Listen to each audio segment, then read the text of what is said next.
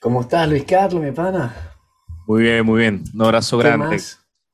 Gracias por la sí, sí. invitación para a su prestigioso programa, para hablar con su distinguida audiencia. Nada de lo que acabas de decir es... Verdad, exactamente. Nada es cierto. La única parte es que es cierta es la, es la palabra invitación. Este, en todo caso, gracias por venir. Sí, sí, sí, de verdad. Eres una de las personas, yo creo que cuando empezamos el podcast que queríamos de verdad invitar eh, de manera no planificada, siempre dijimos como que "Hmm, sería interesante tener a tal y tal y tal, y entre esos estabas tú, siempre mencionado. Este, Y bueno, eh, yo hablé justamente con, con Andreina Mujica este fin de semana y le estuve diciendo que ibas a pasar por aquí. Y bueno, entonces este, me estaba diciendo, mira, le hayas hecho una vaina a Luis Carlos y ponerle así unas cosas ahí que lo metan en problemas. Entonces estamos muy claros en que este, estamos navegando en río revuelto. Hay, hay una cosa muy, muy curiosa y es que en, en redes hay mucha gente que es como, vale, tienes muy buenas relaciones, eh, pero en digital, ¿no? Y en digital la gente pues se sigue, se lee, yo digo que se, se bucea en el cerebro y pocas veces Nice. conoces a la gente en físico, pero se da la casualidad rarísima de que con los dos he comido. A Vicente loco. incluso le cociné Sí, sí, sí, tú cocinaste. y, y, y creo además que, po- o sea, no, no sé cuánta gente ha ido a tu casa, Prat, o sea, cuánta gente ha estado en tu casa. Muy poca. Y yo, que soy de echar a llave, Sí. he estado Manejaste mi carro. el primer carro eléctrico que manejé. Sí, o sea, además, este, que eso es un número mucho más reducido de gente, ¿no? Que desde, desde que eso ocurrió, desde que manejé el carro eléctrico, estoy haciendo mi propio fondo de ahorro para tener yo uno. Claro. Entonces es como, bueno, ahí vamos, pues. Lo que pasa es que está en bolívares, ese es el problema. Sí, claro. Ese Patreon tiene que rendir que jode. ¿Para qué? Ustedes ponen orden en esta casa. Yo, No, no, eh, no sea tan desordenado. Nada, yo, yo la verdad, este, eh, no- sí, no renunciamos a eso hace tiempo. Este, una de las cosas que, que, mm, hay que, hay que este, decir, eh, ¿cómo se llama? Hay que mencionar el elefante en la habitación. Yo tengo entendido que tú no puedes hablar de ciertas cosas, pero yo podría decir algo, ¿no? O sea, podría ah, decir los Ustedes hechos. pueden, ustedes pueden decir lo que les dé la Muy gana. Mm. Entonces, Yo tengo una prohibición Sí. expresa a hablar del caso ok. y, y- y a lo sumo podré Mm. levantar las cejas y que Sí, para quienes no lo saben, que supongo es nadie, eh, el 12 de marzo de 2019, eh, Luis Carlos fue invitado a un lugar donde quizás él no quería ir, por lo que parece ser las fuerzas de seguridad de una de las facciones políticas que gobierna Venezuela. Pero de todo, de todo, todo, todo, todo, una de las cosas que, mm, que recuerdo es eh, uno de los montajes que llevaron a ese hecho en el que te bautizaron como influencer fascistoide. Y eso es algo que nunca se me ha borrado, ¿no? Supongo que a ti tampoco, pero el... Porque es, una de, es, una, es otra de esas eh, evidencias de que en este tipo de montajes eh, el chavismo le habla a un, ¿sabes? a un, un rango muy específico de, de personas que entienden eh, la palabra influencer, número uno. Y, y número dos, cómo eso puede ser relevante para alguien, ¿no? Porque es algo que ocurre en la internet y nadie le para bola, supongo. O una, una, ¿sabes? Una reducida porción de la cada vez más disminuida clase media venezolana son los únicos que le paran bola. Em, pero esto de, de influencer fascistoide, eh, me estaba acordando hoy de esto y no sé si tú podrías decirnos eh, alguna frase fascistoide que te venga a la cabeza. qué tan fascista puedo ser. Ajá. para, para, el próximo montaje, quiero decir. Claro, Porque además el montaje es, es tal cual, eh, agarraron así. El, eh, eh, el, la, el, video es como que Luis Carlos haciendo. Y entonces pegaron todas las palabras sí. para que diera, Luis Carlos diera lo que, lo que ellos querían decir, ¿no? Sí, yo hablé, como tengo muchos años hablando sobre los bloqueos a Internet, que uh -huh. es una cosa que ocurre en Venezuela uh -huh. desde el año 2010, que fue la primera vez que se reportaron bloqueos gubernamentales uh -huh. contra el Internet del país. Y bueno, llevaron eso a tratar de decir que blackout informativo es igual a blackout eléctrico. Sí. Y de ahí en adelante lo que vino fue traumático y doloroso. Ujú. Tanto así que el procedimiento sigue abierto. Ujú. Eh, Me enteré ayer que, que, que, vamos ya como por el quinto juez, así que ya creo que... ¿Cuántos, ¿cuántos procedimientos jueces, este, pasos hay que hacer? Eh, no, es infinito, es infinito. Ah, es kafkiano, es, es, literalmente kafkiano, ok, sí. Ayer justo usé la, esa palabra con unos panas porque yo les decía que, a ver, el, tema de Kafka era hablar como de la anulación del individuo eh, usando la burocracia y, y, que eso suena muy romántico. Aquí es ladilla, aquí lo que hay es la gestión de la ladilla, es el que haces, que haces con tu vida en el medio, ¿no? Que haces con tu vida mientras ocurren las cosas o mientras no, no, no ocurren. Pero, pero el tema, el tema de, lo, de lo fascista es, es, muy repetido y es repetido además por propagandistas gubernamentales y de hecho hubo, hubo uno que se hace pasar por, por anónimo mujer, pero todo el mundo sabe quién es, que una vez me leyó una frase en contra de los controles de precios. Eh, a mí no me gustan los controles de precios, yo soy hijo de comerciantes y entiendo el tema de las ventas y los controles de precios en Venezuela pues me reventaron pues y me molestaron mucho y existen desde hace un montón de tiempo y escribí algo así pues en contra de los controles de precios y, y fue justo lo que el, el, argumento que usó y que es que tú eres un fascista porque tú quieres un país solo para aquellos que puedan pagarlo. Y es como mm, no en realidad no quiero que podamos vender cosas libremente y bueno, si hay alguien que no puede pagarlo, pues el Estado verá qué hace eh, verá cómo cubre eso, pero no puedes tener a toda la sociedad controlada, no puedes tener todo, todo los, todos los cepos, todos los controles económicos, porque el resultado de eso es más hambre, ¿no? Es más, es más, es más escasez.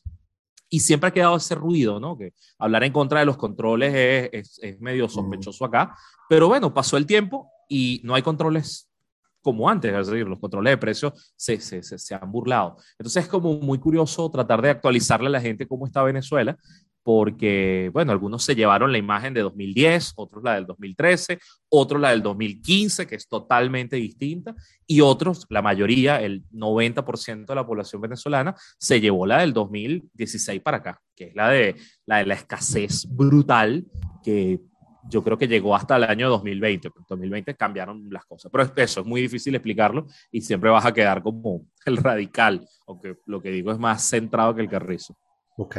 O sea, ya va, déjame. O sea, tú, estás diciendo que, que, blackout no significa apagón de luz. El, Sabes que. Eh, estuvimos durante muchísimo tiempo este, eh, como este fantasma del blackout informativo. Eh, o sea, es algún tema que quizás tengamos casi 20 años hablando, ¿no? Desde que, desde que el Internet se, se volvió el principal medio de, de, comunicación. Y no ha terminado de suceder como lo esperábamos, sino de una manera quizás distinta, ¿no? O sea, ¿tienes alguna visión distinta sobre, mm. sobre cómo funciona el blackout? No, no, no, no de hecho mi, mi, postura sobre eso nunca es a futuro, nunca es como mira lo que podría pasar. Mm. Yo cuando hablo de blackout siempre hablo de pasado porque no se nos puede olvidar jamás que en 2013 se cortó todo el Internet de Venezuela por una decisión política. Eso ocurrió. La noche electoral de Maduro contra Capriles, se cortó todo el Internet del país y no fue un accidente, no fue un, un corte de, de, cable, fue una orden gubernamental que además no es que lo estemos inventando nosotros, es que el vicepresidente de la República en ese momento, que era Jorge Arreaza, que es ahora el canciller, lo dijo él lo dijo, ordenamos cortar el Internet, según ellos, para proteger la página web del CNE, que es una cosa ridícula. Es como que, es como que en la calle donde vive Vicente vaya a haber un accidente y para evitar que haya un accidente allí, paremos el tráfico de toda Europa, que ningún carro, ni avión, ni barco circule, porque, bueno, puede ser que en la calle de Vicente vaya a haber un accidente. Ellos se estaban protegiendo quizás de un ataque de DOS a la página web del CNE, que tampoco ocurrió, ni ocurrió nunca, sino que lo que ocurre es que hay miles de venezolanos que quieren entrar a la página del CNE para ver los resultados, una cosa normal. O sea, es un pico de, visitas regular en cualquier página. Entonces, ¿qué pasa? Que ese fantasma está allí porque es real se ha cortado el Internet. Y en 2014 ocurrió con el Táchira, cuando los chicos fueron a protestar en Táchira ese mes de febrero, previo a las protestas en Caracas, todo arrancó allá porque los gochos vienen del futuro, hubo un bloqueo, hubo un blackout informativo en Táchira, cortaron todo el Internet del Estado también. Entonces, claro, está latente, está latente. De hecho, una de las cosas que está evaluando la, la, la Comisión Europea que está revisando si puede venir a hacer observación electoral a Venezuela, es justamente las garantías de que haya conectividad, de que haya flujo informativo. Eh, y es el que queda, además, porque hay, hay, otros, hay otras censuras que es una cosa que ya no, que, que no vive el venezolano que está afuera, que es que no hay periódico. No hay periódico, o sea, no hay papel prensa, no, no hay un periódico que pueda comprar y que me, me, informe qué está ocurriendo en el país. Y no hay canales de televisión que informen sobre el país. E, esta cosa de que sabes que está pasando algo y tienes la certeza de que en televisión no lo van a transmitir. O sea, no, no, es la, no es la esperanza, no es la sospecha, no tienes la certeza de que eso no va a aparecer en televisión. Eh, eso es rudo y eso está ocurriendo ya desde hace varios años. Entonces, se, se te va apagando la, la, masividad, se te va apagando la capacidad de, de, impactar a mucha gente y eso es durísimo, duro, duro. Y este, ¿por qué te parece, siempre me ha parecido interesante eso, eh, que la guerra informática o, la parte justamente comunicativa la ha perdido la oposición hace rato? O sea, tengo la impresión, por lo menos a nivel internacional, de que la imagen que se exporta de Venezuela, este, ellos están muy organizados y tienen, eh, tienen una cosa andando en la cual logran avanzar estos tropes, ¿no? Estos tropos eh, de la izquierda de, de, todo el tiempo, como lo están haciendo ahora con Cuba y entonces logran que la, que la cosa quede tablas, pero es como que, como, o sea, sobre todo en el extranjero, es muy difícil que tú logres hacer pasar el mensaje de que las cosas son como uno sabe que son, porque las personas siempre tienen ese chip metido en la cabeza que se va reforzando con estas campañas que hacen. Y cuando tú te metes en Twitter, justamente ahora, cuando, con la cosa cubana, por ejemplo, de Cuba sí podemos hablar, este, hubo todo un movimiento en Venezuela para, para, para apoyarle el eslogan el, que era pro Cuba, o sea, pro gobierno y anti pueblo, digamos de alguna manera. Y en ese sentido están bien organizados y, y siempre logran como, como sembrar esa semilla de, en las cuales tú vas a buscar las cabezas de lista de lo que es una especie de inteligencia internacional, de, de una izquierda ahí medio rancia, y sabes exactamente lo que los tipos van a decir y te empiezan a sacar datos. Y entonces es súper frustrante porque tienes que decir, no, pero en Cuba no hay elecciones, loco, o sea, son así. Y logran de verdad como, como reafirmar el, el, el discurso. ¿Cómo lo ves tú desde sí. allá? Yo, yo, diría que hay, hay dos componentes a, a, favor que tienen ellos. El primero es que eh, es una narrativa muy sencilla y por sencilla es eficiente. O sea, es muy, muy fácil. Eh, malos, buenos, ricos, pobres, norte, sur, ¿sabes? El imperio, los imperios, el poder económico versus la resistencia, la rebelión, ¿sí? la, la, la utopía. Y, y, eso además desde lejos es muy rico. La, las utopías de lejos son una maravilla, son una vaina que le está pasando a otros, ¿no? Claro. Qué, qué, qué fino. Entonces, eso es muy fácil. Y al ser fácil, se abre camino mucho más rápido. Las otras, las otras explicaciones son muy complicadas y luego te, te voy a dar un ejemplo de eso. Y la segunda cosa es que hay plata de verdad, es un aparato, un aparato que tiene dinero, tiene talento, tiene gente, tiene estructura. Y, y, y no es gratuito que, que la, la, la, misma estructura comunicacional que tiene la diplomacia cubana ha sido traspasada, en algunos casos pagada, ¿no? el know-how a la venezolana. Eso implica, por ejemplo, que cada consulado, cada embajada es una oficina de propaganda y cada consulado y embajada en el mundo tiene un grupo de intelectuales que viene a los eventos, que recibe becas, que recibe viajes, que recibe información, boletines, datos de primera mano que le cuentan la verdad de la revolución. Y, y, eso es así, o sea, funciona incluso en espacios como Naciones Unidas, donde la diplomacia cubana le hace la tarea a la venezolana, pero también ocurre en el, en el, en el ¿cómo decir?, en los clústeres nacionales. Es decir, hay círculos bolivarianos en Noruega, hay círculos bolivarianos en Suecia, que quizás no tienen la misma actividad que hace 15 años, ¿no? Cuando Chávez estaba vivo, tenía plata y tenía un carisma eh, reconocido en otras partes, o sea, era, era, era pop, este, pero esa gente está allí y responderá siempre a los mismos estímulos, malos, buenos, ricos, pobres, ese tipo de cosas. ¿Qué ocurre? Que la, la verdad, primero, es más compleja y segundo, es un fastidio. La verdad es un fastidio. Yo recuerdo cuando me tocaba explicar por qué en Venezuela no había papel sanitario y, era, era una cosa, o sea, ¿por qué no hay papel sanitario? Entonces, bueno, primero porque el Estado estatizó empresas que producían eso.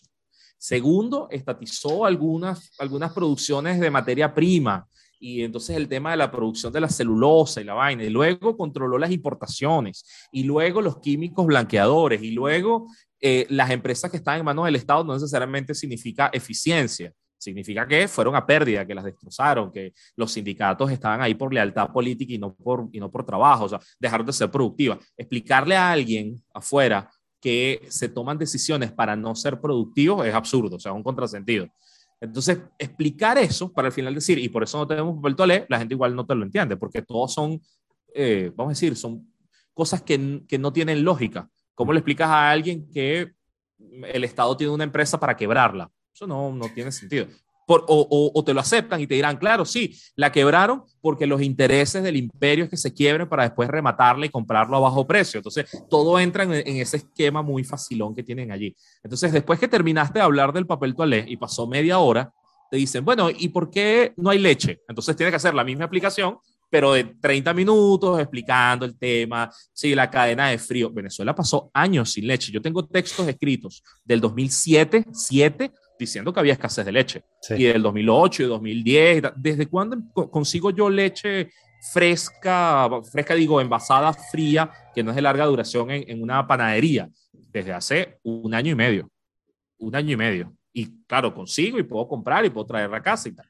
Este, pero ya, ya yo quedé marcado y compro solamente larga duración. Pero explicar eso es media hora más. Y cuando terminas, te preguntan, ah, ¿y por qué no hay azúcar? Al final, ¿qué dice? Coño, es el imperio, ¿sabes? Punto, es el imperio, ¿sabes? Listo, es más fácil decir, por culpa del imperio no hay azúcar, no hay quimioterapia y no hay café y, y ya.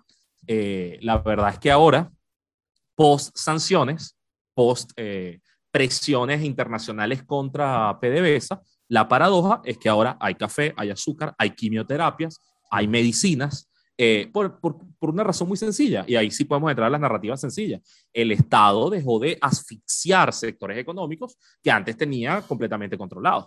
Entonces, claro, no es que la situación se, se, mejor, se, se, se, resolvió, sino que lo que hay es una anarquía absoluta que por lo menos hace que, que, que tengamos algunos niveles de acceso a cosas que antes no, no, no teníamos. Es un poco contrasentido eso, ¿no? De, o sea, en una narrativa simple, es un poco contrasentido que, que ahora que um, la presión um, económica haya hecho que se relajen las medidas económicas de, de, presión sobre la población, ¿no? Absoluto, absoluto. Es que imagínate una, una, una, narra una narración muy sencilla. En Venezuela dejó de haber celulares, celulares, uh -huh. teléfonos, porque el Estado centralizó la compra de equipos. En 2012 lo hizo. Creó una empresa estatal, solo ellos podían adjudicarse dólares para traer equipos, entonces ellos los traían y le daban una cuota a Movistar, una cuota digital, una cuota a Movilnet, para que las empresas vendieran y las otras las vendía el Estado. Claro, estamos hablando 2012, barril de petróleo más de 100 dólares, el poder absoluto, digamos, una cosa donde incluso la, la, la, el, la, capa empresarial no tenía mucho que hacer, no podía competir, no podía hacer nada. Aquí los empresarios, no, de hecho, nunca han sido muy competitivos, que diga. Mm. Eh, en 2013-14 se acabaron los dólares. Dejó de haber dólares para ese sector, pero el control no se levantó. Entonces los privados no podían traer teléfonos y el Estado no los traía. ¿Qué hacía la gente? Bueno, teléfonos maleteados. Viajabas, volvías y te traías un teléfono en la maleta, o dos, o tres, y lo revendías. Entonces, entre 2014 y 2019, el mercado estuvo seco. Seco es que de Venezuela se fueron casi todas las marcas, yo creo que todas, solamente Samsung dejó una oficina de comunicaciones, pero se fueron todas, se fueron, se retiraron. Cuando Venezuela era el país plataforma en América Latina donde presentaban nuevos modelos. Sí. Venezuela llegó a tener más Blackberries activos que Brasil y México juntos. Sea, era, era, era la, la, demencia, una cosa absurda. Nuevo rico, petrolero. Eh, y después, después se secó el mercado. ¿Cuándo se abrió? En 2019 y se abrió de una manera tan loca, tan, tan loca, que nuevamente entenderlo afuera es complicado, que el, en este momento tú puedes importar, tú puedes traer el teléfono que te dé la gana, los teléfonos que te den la gana, en la, en la cantidad que te dé la gana. La cosa es tan loca, de verdad tan loca, que tú puedes comprarte un teléfono en Estados Unidos, traerlo en un puerta a puerta, lo metes en una caja y te lo traes y la caja cuesta 30 dólares. Uh -huh. no, no pagas un impuesto de, de nacionalización, uh -huh. de importación, de, de, aranceles, de nada. Puedes traerte un teléfono de 100 dólares o un teléfono de 1.200 dólares y vas a pagar 30 sí. dólares por la caja, da igual. Y si metes dos o tres o cuatro teléfonos, igual pasa. Ya no es como hace cinco años que te los revisaban, te los quitaban. Pero les doy un dato más loco todavía. Las tiendas, las marcas, vamos a decir, las marcas grandes de tiendas, las cadenas más grandes, de esta nueva era, no, no, no sé cuáles son enchufadas, cuáles son de militares y cuáles son de empresarios invirtiendo, pero todo eso están trayendo containers de teléfonos de China, no de Estados Unidos, no de Panamá, no de Colombia, las traen de China. Eso significa que hoy pueden ir conmigo a dos cuadras de mi casa a comprar teléfonos más baratos que en cualquier país de América Latina. Más baratos que en Panamá, más baratos que en Colombia, más baratos que en Argentina y Uruguay, que tienen que pagar 40% de impuestos a tecnología, porque aquí entran directo de China, comprado al mayor y sin pagar aranceles. Mm. Estamos locos. Pero no le clavan, no le clavan así el, todo el, impuesto al riesgo eh, de lo que la gente, o sea, que es típico que la gente se queja de que los empresarios abusan y le clavan ahí el triple a, lo que cuestan. Nada, nada. Puedes ir a comprarte un teléfono de 100 dólares que de pronto ves en una página web en 110, en 105. O sea, no, no es que cuesta 300. Ahora, no esperes garantía, no esperes que te respondan sí, por, la garantía del producto. Claro, sí, Y tampoco el país gana porque un país necesita impuestos, necesita aranceles, necesita aduanas. Entonces, e, es una, es una cosa loca porque igual tú no quieres pagarle impuestos a unos corruptos. Entonces, es muy raro, es muy raro lo que está pasando, pero además, solamente el 8% del país puede comprarse un teléfono nuevo. O sea, el mercado se contrajo y nos hicimos miserables. Venezuela ahorita está sobre el 90% de pobreza y es una locura. Pero para mí es apasionante, por eso hablo tanto, pero, pero, pero es, duro, es duro el, día a día. Bien socialista ese comentario sobre los aranceles, ¿viste? Que el, lavado de cerebro está haciendo efecto, está haciendo mellas sobre ti. No, digamos, es, importante que haya algún tipo de impuesto para el Estado, pero esta cosa de que entre lo que sea en una caja es como... No puede ser que... Porque además esos, esos 30... Eh, esos 30 dólares no me consta, así que no me citen, pero en esos 30 dólares hay una porción para cada una de las personas que están en la cadena de suministro, ¿no? Entonces, eh, y por eso es que son, y por eso que son 30 dólares y no 5, ¿no? Eh, el, una de las cosas en, todo esto, volviendo a lo que estabas diciendo antes de la, explicación, también eh, una de las cosas que a mí me parece que queda fuera muchas veces o que es bastante difícil de explicar es que es esto de que en, Venezuela antes había cosas y ahora no hay. Entonces, ¿sabes? Por ejemplo, em, em, sí, bueno, no hay leche, ¿no? No hay leche, este, y entonces, bueno, algunas personas, algunos interlocutores pueden decir, bueno, como en cualquier otro país de ese tipo, ¿no? Y entonces, no, antes había leche y ahora no hay, ¿no? sí. Eh, ¿sabes? pero, pero ah. además, además pasa que no conocen al otro tercer mundo. a, a, mí, a mí una cosa que me curó mucho y me afectó también en la, vamos decir, la década pasada era que yo, yo, di, yo di clases en toda América, todo el continente. Entonces yo viajaba a, a Nicaragua, a El Salvador, y en El Salvador el cartón de huevos costaba dos dólares.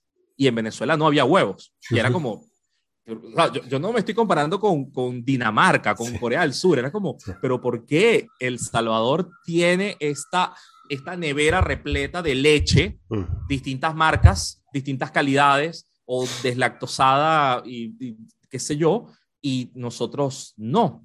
Y, me di cuenta que es que no éramos tercer mundo, ya habíamos caído más abajo, ya habíamos mm. caído otro, una, una etapa, una cosa que no, que, no, que, que no conocíamos. Ahora es la demencia, porque ahora tienes en, vamos a decir, en paralelo, eh, una crisis humanitaria. Efectivamente, no es mentira, la gente muere por cosas evitables. Hay, hay hambre, hay, hay enfermedades básicas, hay, hay epidemias que volvieron, como la difteria. ves niñitos con difteria, es una cosa loca cuando estás en esos espacios y en paralelo tienes carros eléctricos. Así puedes ir a un bodegón cerca que está vendiendo un carro eléctrico en 30 mil dólares y si puedes hacerle la transferencia, un carro eléctrico italiano chiquitito, compacto, eh, híbrido, qué sé yo, eléctrico. Este, y, lo, y, pagas y te lo llevas. Ahora, ¿cómo pagas? ¿Cómo, cómo facturas? O sea, eso no, importa. Entonces, tienes, tienes, tienes esas capas locas, locas, eh, de, de, derroche y de, y de absoluta escasez que, que, que, es groserísima, ¿no? que, que, es muy dura. Pero es una situación distinta a la de esos años horribles que, los que vivieron acá lo recuerdan con trauma, que eh, los años de la arepa de yuca, los años del almuerzo de mango, los años de, de, de, de, los padres rindiendo comida para que los hijos comieran completo, que ya muchas familias lo superaron, pero para otras ya es eh, estructural, ¿no? Ya... La, la, diferencia es que, bueno, a esta altura ya se les murió el abuelito, ya el que tenía cáncer falleció. O sea, el, la, la, la, crisis dejó atrás a un montón de gente que, que, que estaba vulnerable. Sí, o sea, a mí también me, me, sorprendió siempre este, lo que fue la ruptura del discurso y me parece extraño, o sea, ¿cómo lo ves tú? Porque a nivel mundial, está, me parece, o de pronto soy muy venezolano centrista, que están viviendo un proceso que nosotros ya pasamos. Cuando lo, vi la cosa de Trump, por ejemplo, en Estados Unidos, que empezaron a diabolizar el discurso, entonces estos son unos fascistas y los otros son unos comunistas, y ninguno era de verdad eso que estaban diciendo, y cerraron, silotearon la discusión entre los dos y no había canales de comunicación y les pasó lo que les está pasando todavía, dije, wow, eso es lo que nosotros vivimos y lo empiezan a, ver a nivel mundial. Entonces, una de las sí. primeras cosas que me, que me, me preocupaba, y, y, bueno, lo, lo, lo, lo alertamos al principio, ¿no? Era el uso tan este, valiente o tan desentendido de, de, palabras como fascismo, como comunismo, como dictadura incluso, eh, que hicieron que se socavara el significado de esa palabra y cuando de verdad vino la dictadura, ya tú decías una dictadura, ah, bueno, pero este otro loco como el que estaba en 1997 diciendo que Chávez iba a ser un dictador, este, sí. cuando hubo una parranda de elecciones antes de que de verdad se, se consolidara la cosa. Entonces, este, tú no ves también en el mundo una especie de, movimiento igual en el cual cada quien está cayendo en su bando. Entonces, este, somos los, feministas contra las TERF y los racistas contra los antirracistas y los de la izquierda contra la derecha, que está evitando justamente que se, se un diálogo. Sí pasa y, y, y además ocurre, uh, a, mí, a, mí, me pasó por una, por una situación muy particular y fue que en 2004, cuando hubo la, la vamos a decir, todo este proceso político y luego electoral con la, el revocatorio a, a Hugo Chávez, uh -huh. yo trabajé en una cosa que era el Observatorio de Medios y nos tocaba hacer análisis de la polarización en la cobertura informativa que había de esa elección. Y era básicamente demostrar que los medios privados estaban cegados a la oposición y los medios públicos estaban cegados a favor del gobierno, pero poniéndole datos, ¿no? poniéndole discurso a eso y, y demostrándolo y por esa preocupación de qué está pasando, por qué los medios polarizan, por qué se da este fenómeno, caí en un grupo que se llamaba Los del Medio, que era un grupo de periodistas, los del medio, ahí estaba Laura Weffer como su principal uh -huh. coordinadora, un grupo de periodistas preocupados por el rol de los medios en el conflicto político. Entonces a mí me tocó, siendo muy, muy chamo, muy chamo, tendría 18, 19 ese año, eh, me tocó ser como la mascota de este grupo que estaba discutiendo procesos de polarización, eh, el, el, el, sesgo discursivo, eh, esto, los gringos andan enloquecidos diciendo que todo está bias, todo es bias, todo es bias, y es como, para nosotros tenemos ya 15 años o más hablando de esta vaina, y resulta que el proceso de polarización venezolano ocurrió, pero en algún momento se, se, se rompió, y se rompe cuando el chavismo deja de ser mayoría electoral.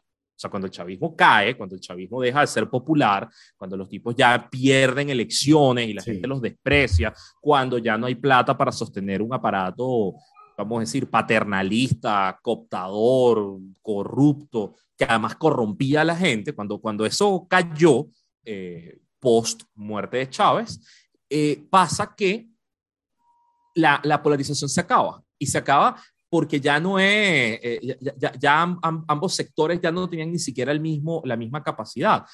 Y cuando digo se acaba no es porque se dejó de estar polarizado, fue porque el chavismo se impuso. O sea, el chavismo mató, secuestró gente, desapareció gente, ¿sabes? Era, era una cosa brutal de censura, de, de acabar con el otro, que cerró todos los espacios que había, los espacios de participación. O sea, no se podía votar, no se podía protestar, no se podía hablar en medios, entonces, bueno, ya no hay polarización, o sea, ya no hay porque estás oprimido, claro. aunque seas mayoría. Entonces, ese, ese es como el proceso que, que ocurrió después y que, y que ocurre en Venezuela desde el 2014, 15 para, para acá. Y hoy la nueva, vamos a decir, la nueva polarización ocurre más bien dentro de la oposición, de las oposiciones, uh -huh. porque ya empiezan las diferencias entre, bueno, ustedes los que pactan, negocian, se entregan, los que están esperando puestos del poder y nosotros, los firmes, los dignos, los que no nos entregamos, los resistentes. O sea, hay un proceso ahí polarizador nuevo. Pero cuando ves esto, para, para resumirte allí, cuando ves esto en México, en Colombia, en Estados Unidos, en España, que le llaman crispación, tú dices es que es la misma, es el mismo guion. Es el mismo guion. Ocurre igual, pero no como está pasando ahorita. Ocurre como pasó en 2004. Entonces, en ese sentido, no es que vengamos del futuro, porque igual antes, antes que acá pasó en otros países, pero sí, sí se te despierta todo el PTSD, ¿no? Todo la, el estrés postraumático. Dice, esto ya lo viví y además es feo. Además es feo. Yo recuerdo conversaciones con mi mamá que ellos, ellos se fueron, bueno, ellos se regresaron a España en 2012-13 y mi madre me contaba que en España había problemas con los, con los independentistas catalanes. Ellos, eh, mi mamá nació en, en, Barcelona, y, pero para ella eso no era un problema. O sea, para, e, ella lo, lo, redescubrió cuando volvió a Cataluña mm. en esta última década. Entonces me dice, claro, el, el, problema no es si Cataluña va a ser o no va a ser libre, o sea, eso es secundario. El problema es por qué la gente se mata, ¿no? Porque la gente se pelea. Porque, porque si alguien saca el tema, se acabó la noche. Porque la familia... Eso, eso es duro, porque lo que pasa es como que se desgarra la, las relaciones, ¿no? La, confianza, el tejido social. Mm. Eh, y, todos empezamos a desconfiar de todos. Entonces es horrible, horrible cuando pasa en otras partes. Pero mm. es ahí donde hacen falta los consultores venezolanos en caso de que quieran lidiar con estos problemas. Pero igual, el, eh, bueno, eh, no importa, porque tú dices, sabes, ocurrió en otro lugar, ¿no? Y probablemente sí, además eso, por ejemplo, eh, cuando leo sobre algunos de mis temas favoritos, como por ejemplo el ascenso de la República de Weimar y el ascenso del nazismo, eh, no porque sea facha, sino porque me parece que la humanidad perdió ha perdido varias oportunidades este, históricas, pero pagamos 60 millones de muertos y deberíamos saber la lección muy bien, ¿no? Y, y hay, hay, cosas de esa lección que ya se nos ha ido olvidando, ¿no? Pero el, el, el, el ascenso eh, leemos sobre la historia de los ganadores, pero el ascenso del comunismo y el nazismo en Alemania eh, tiene, bueno, algunos paralelismos con esto. Es una, es una, versión quizás menos sofisticada porque la comunicación era distinta, los medios eran distintos, pero... Es que, es que pasa, pasa algo allí y es que lo, lo, lo, comentó en Venezuela el profesor Fernando Fernández, que es uno de los expertos que hay acá de, en, genocidio y en justicia internacional. y, el profesor Fernando insiste en un punto que yo se lo compro completo, y es que por lo menos sobre el nazismo hay una historia jurídica. Es decir, el, el nazismo fue juzgado. El nazismo fue llevado a un tribunal, se demostró que son unos criminales malditos, fueron juzgados y hubo un castigo. Eso no significa que se superó, pero se generaron alertas. Hay alertas tempranas, hay países que se mueven para evitarlo, hay, hay legislaciones para eso. Con el comunismo no. Entonces, con el comunismo no hay una memoria judicial, no se han juzgado sus delitos, no hay eh, un establecimiento de verdad, no hay eh, no, no, no, se ha construido bien esa historia. Yo creo que eso también apunta a lo que, a lo que decía Vicente. Bueno, ¿y por qué esta narrativa así pasa? Pues claro, porque no hay, no hay vergüenza, no hay cosas que señalar que sean que, que, hayan sido juzgadas, aunque parezca mentira es así. Tú le puedes decir a un procastrista que el Che Guevara fusiló homosexuales y te va a decir no, y te lo va a negar, aunque sea verdad. Eran, otra, eran otros tiempos, te dicen. También. Claro, en, esos tiempos mataban a mucha gente. Yo, bueno, y también que, bueno, la utopía es más fácil de vender si tu utopía es que todos seamos iguales y vivamos sin dinero y tengamos todas cosas, a que, bueno, los alemanes van a dominar el mundo y aplastar a los demás y meterlos a todos en gulags. Mm. Porque es cierto que, que en comunismo, dentro de todo, o sea, tenemos, ah, tienes las obras de Solzhenitsyn, tienes una pila de, reportes, se sabe, se sabe, lo que sucedió. El que no sabe es porque no quiere saberlo. Pero es cierto que también hay una responsabilidad dentro de todo institucional de las universidades, sobre todo europeas, ¿ah? este, que, que siguen formando gente en esa tendencia. O sea, yo estaba horrorizado cuando me enteré de que un, filósofo aquí muy famoso, el que está en mi universidad, era maoísta y se declaraba, no, yo soy maoísta. Y yo, pero ¿cómo coño tú estás, tú estás loco? ¿Cómo estás declarado maoísta?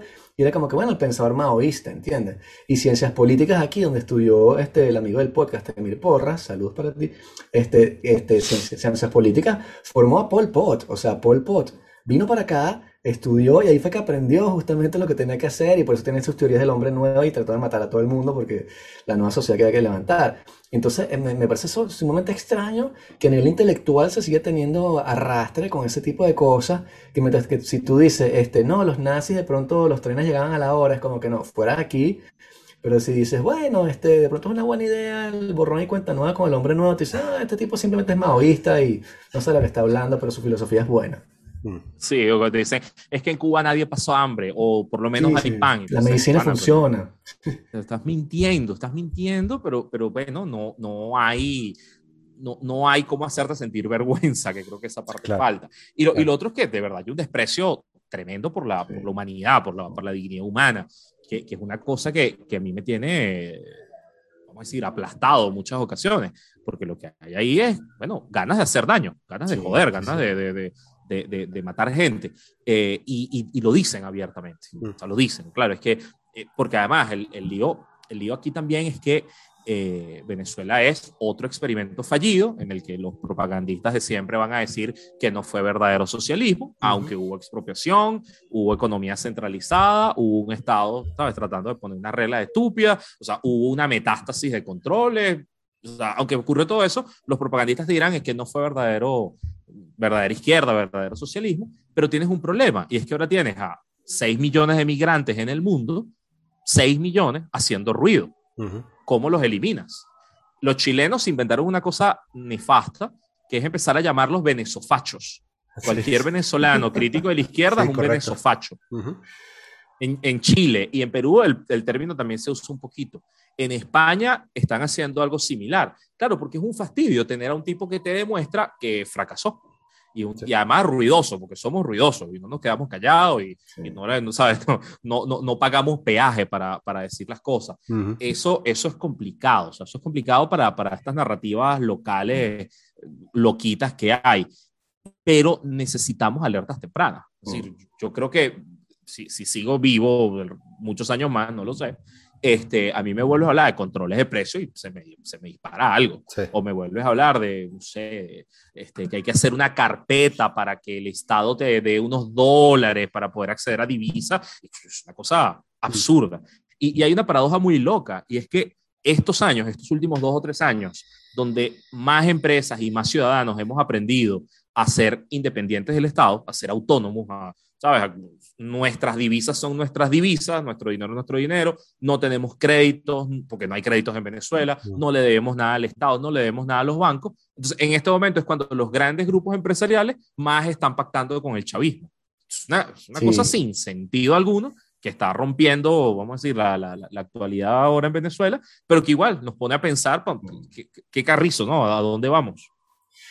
y, y, y, cómo, y además... Eh Claro, como perpetúan también esta, esta sensación de, que, bueno, supongo, de que la ciudadanía, esta sensación de la ciudadanía de que, bueno, que están en la deriva y que no hay nadie que ver por ellos, ¿no? Porque no solo el Estado ha fallado, sino también, este, quizás hasta cierto punto la empresa privada los ha fallado y cada vez más hay, más autónomos, me imagino.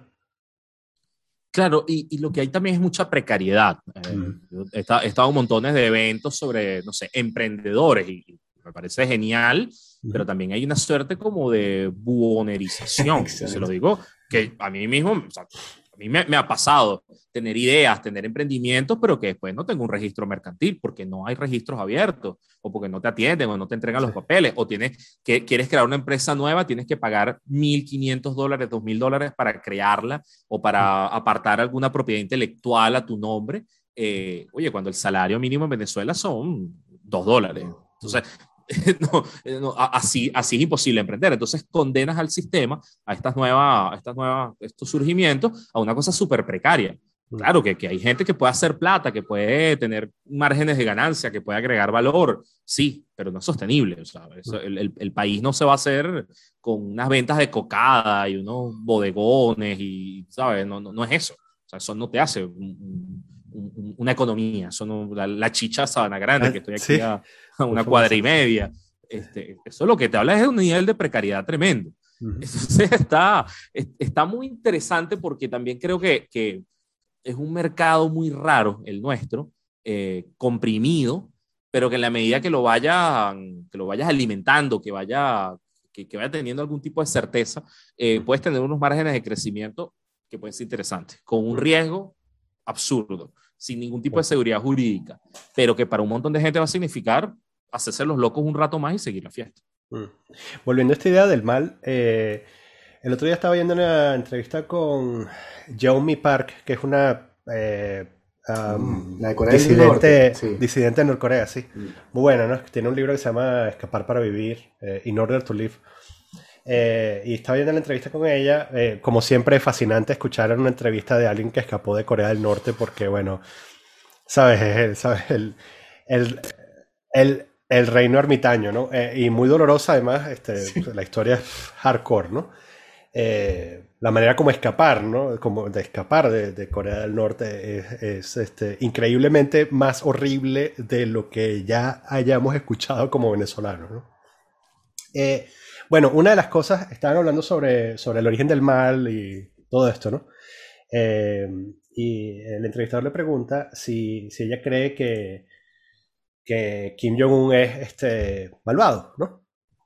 Y entonces ella dice, este, además que hace la salvedad que no sabe si es por eh, adoctrinamiento, pero ella dice que ella le da el beneficio de la duda a Kim Il-sung, a Kim Jong-il, porque, porque, bueno, crecieron y vivieron toda su vida en Corea del Norte, pero este pana eh, estudió en Suiza, ¿no? O sea, este pana sabe exactamente eh, cómo funciona la democracia, cómo vive la gente en democracia y qué es lo que es capaz de lograr el libre mercado y todo eso, ¿no? Eh, y cómo se resuelven los problemas en democracia y, todo, y además se benefició de eso. Y entonces ella, cree que él sí, de verdad, es malo. ¿no? Em, esto, esto parece una pregunta sembrada, pero en realidad, ¿tú, tú, tú crees que... ¿tú, ¿Tú crees que de la cúpula hay gente que todavía cree en lo que están haciendo? Que, que, lo están, que están haciendo que, los, que están haciendo el bien. Pero, pero sin ninguna duda, sin ninguna duda. Ahí no, ahí no es que se están haciendo los locos. Hay gente que cree efectivamente que... Esta es la mejor manera de hacer las cosas. Claro, su utopía es la que es y, y si no ha funcionado es porque hay un enemigo externo e interno colaboradores internos que lo, que lo impiden y, y que hay una parte que te puede parecer cínica cuando, miren, una cosa, por ejemplo, yo le hice mucho, mucho seguimiento a la llegada a Venezuela del Programa Mundial de Alimentación, un tema duro porque Venezuela, para los comunistas que nos estén viendo de otros países, Venezuela fue autosuficiente en producción de arroz, leche, azúcar, carne, café. café, caraotas, pollo, huevos se producía todo lo que el país necesitara y se exportaba. Pero tiraban a la gente desde los helicópteros, ¿no? No, eso no era aquí, perdón. No, no, no, digamos, o sea, eso, eso, eso pasaba. y cuando llegó el Programa Mundial de Alimentación, una de las cosas que dijo Maduro, y lo dijo en televisión, aunque ya nadie lo está viendo, es que el, el director del Programa Mundial de Alimentación vino a Venezuela a aprender, vino a aprender cosas, a aprender cómo el país que tiene ocho programas distintos de alimentación, según Maduro, ocho programas distintos, podía fortalecerse el Programa Mundial de Alimentación de estas, estas novedades venezolanas.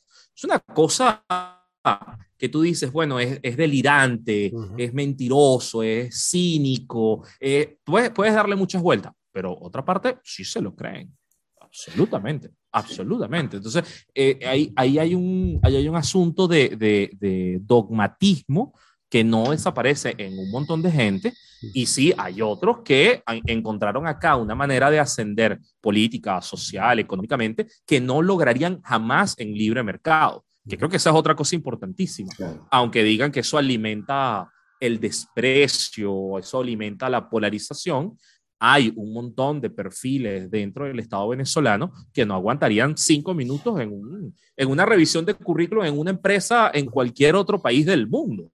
O sea, no tienen competencias ni capacidades técnicas para lo que están desarrollando, para el ejercicio de su función. Una cosa muy sencilla, que solamente pudieron ascender porque son leales al partido, son fieles al partido. Si, si supieran la cantidad de gente que lo que está pendiente es de ver a quién sapea, a quién delata, a quién vende, para poder escalar un poquito más la estructura de poder.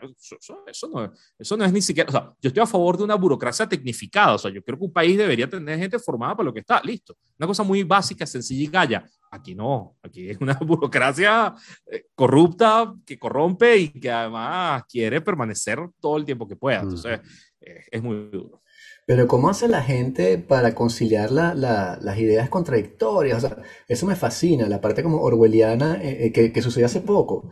Me pareció genial de un punto de vista mediático cómo le dieron la vuelta a la historia del coqui. Entonces ahora resulta que el coqui es un carajo que estuvo sembrado por la oposición y que recibe armas de los Estados Unidos y tiene gente que parece que cree eso y tú dices, pero ¿cómo puedes que si tú estás, en, o sea, si tú estás en el extranjero puedo entender que, que tú, si tú eres Boots Riley, tú dices, ah, sí, el coqui lo pagó los Estados Unidos. Bueno, eres un idiota. Pero si estás en Venezuela, ¿tú te acuerdas que hace cinco años este, sembraron ese poco de gente ahí, las zonas de paz y les dieron armas y eran todos unos malandros y estaba el coqui, el loco, el otro y qué sé yo? Entonces, ¿cómo puedes de la noche a la mañana comprarte la, la, la la mentira lo contrario, me parece fascinante. Sí. Aquí, aquí lo que pasa es que nadie la compra, nadie la compra, sabe, todos saben que es mentira, pero ya no hay ninguna capacidad para disentir, no, es que no la hay. ¿Y, en, qué sentido lo digo? Yo estoy disintiendo en la sala de mi casa en llamas, ¿no? Exacto. Pero no hay un solo programa de radio, un canal de televisión o una, un periódico o un evento público donde alguien pueda decir en público, gente, eh, este, esto es mentira. O sea, decir que el rey está desnudo no hace que la gente se ría del rey, hace que se lleven preso al niñito, lo desaparezcan y lo torturen. E, eso es lo que pasa en Venezuela. Entonces, eh, aunque, aunque haya eh, poderes económicos transando con el, con el, mm. con el Estado. Entonces, esa, esa mentira, que, que además está sostenida por lobbies internacionales, se mantiene. Aquí tuvimos un ex relator de la ONU, Alfred de Sayas, que se reunió con ONG de derechos humanos a decirles que por favor no le dijeran dictadura a la dictadura o que por favor no hablaran de presos políticos porque eso podía levantar ciertas sensibilidades en el poder, que si acaso querían la libertad de algunos, le dijeran prisioneros, dijeran otra manera, pero no llamen presos políticos. O sea, es como eh, mantenerle la mentira al niño porque si no el niño se va a poner bravo y va a armar un berrinche. Y eso ocurre. Hoy ocurre con las sanciones. Las sanciones son un tema muy complejo, muy difícil, porque bueno, son muchas, son variadas, eh, tienen, a veces tienen más peso las individuales que, las que, que son contra PDVSA y, y, los quieren negar, pero, pero es así. Pero entonces no tienes un espacio público donde la gente pueda poner ideas a favor o en contra.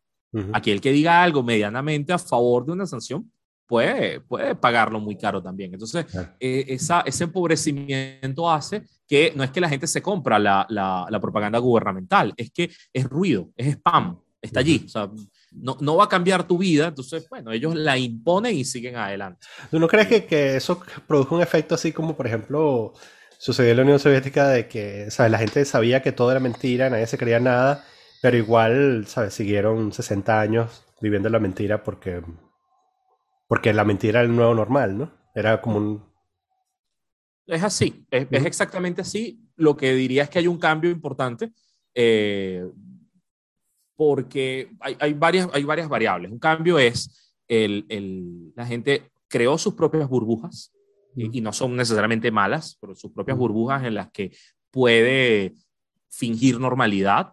Eso en, en, otros sistemas pues no, no ocurría, en otros sistemas más dogmáticos que iban contra la gente. Aquí en lo que el Estado soltó, bueno, ya, ya la moneda que corre en la calle es el dólar. Y eso es un cambio. Es decir, ya, ya no te puedo hablar del país de 2018, donde el dólar era ilegal. Ya en este país el dólar corre por la calle sin ningún problema. Eh, no hay créditos en dólares, pero puedes tener ahorros en dólares. Entonces, cambia la costa. Em, la gente acá tiene Netflix, la gente acá puede tener Disney Plus, la gente acá puede tener, o sea, puede tener acceso al mundo, a la cultura pop, a, lo, que lo que ocurre afuera, eh, aunque no lo esté pagando, porque hay 6 millones de migrantes, todo el mundo comparte la clave con su familia. Entonces, tienes una suerte como de modernidad por ratito, modernidad por, por burbujita, que te da otros niveles de, bienestar, que es falso, que no es, no es sostenible en el tiempo, todo eso. Pero evidentemente esto no es Corea del Norte, esto no es Cuba. De hecho, esas dos cosas las repito siempre en clases. o sea, esto no es una sociedad cerrada, es una sociedad que estaba abierta, la cerraron y la cerraron muy mal, con un costo terrible, y ahora dentro de ese cierre hay algunos, algunos resquebrajamientos, algunos quiebres. No es, para nada es una sociedad abierta, todavía no hay participación política amplia, no hay democracia, no hay Estado de Derecho, todo eso no, no hay. Pero tienes unos, unos, o tienes nostalgia, estás conectado, conoces el Internet, ¿sabes? Estudiaste, tienes algunos rasgos de modernidad, o te los estás labrando hoy. eso, ese, ese, ese periodo es muy raro porque también queremos todo negro o blanco y, no, no está pasando ahorita. Ojo, fuera de la burbuja, la roncha es horrible, porque tú, te pones la de Netflix, pero no hay gas, hay bombonas de gas. O se fue la luz esta mañana y fue, se fue por horas en un montón de ciudades. Y hay, y hay ciudades donde te enteras que es que se va todos los días cinco horas. Entonces tienes unos niveles de roncha horrible que, bueno, que van a expulsar más gente. Fácil, fácil. Eh, ah, tú hablas mucho de, bueno, de documentar, ¿no? Este, y de documentar estas cosas.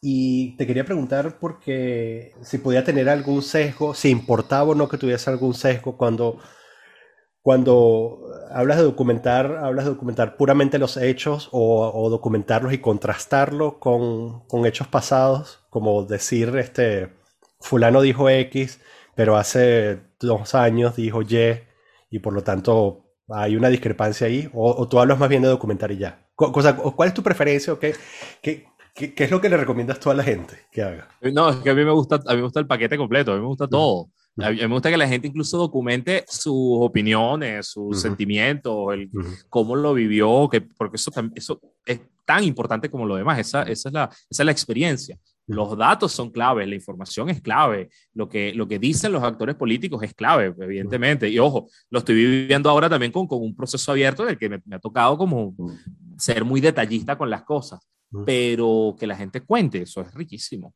Que haya una memoria, eso, eso es riquísimo. Porque hemos visto las historias, o los, que lo han hecho, pues, eh, visto, leído historias de otros, de otras cosas, ¿no? el, comunismo en, en Ucrania, el comunismo en Hungría, los, la guerra civil española, o sea, podemos ver otro, otras cosas y resulta que de lo nuestro está todo muy disperso. No hay una, intelectualidad, este, siendo la vocera de este momento. Yo creo que hay pocos referentes para, para cosas muy, para cosas muy importantes que están pasando, no hay gente que te, que te dé luces. Entonces, mientras eso ocurre, o sea, mientras en algún momento pasa y alguien da alguna lectura más, más alta, más, bueno, la vida de la gente es importante, el, día a día. Yo, de hecho, hay gente que me, que me critica, por ejemplo, el, bueno, ¿por qué sigues a, tantos, a tantas personas en Twitter? yo no los estoy siguiendo a todos todo el tiempo pero sigo gente común porque me interesa, o sea, me interesa la vida de la gente.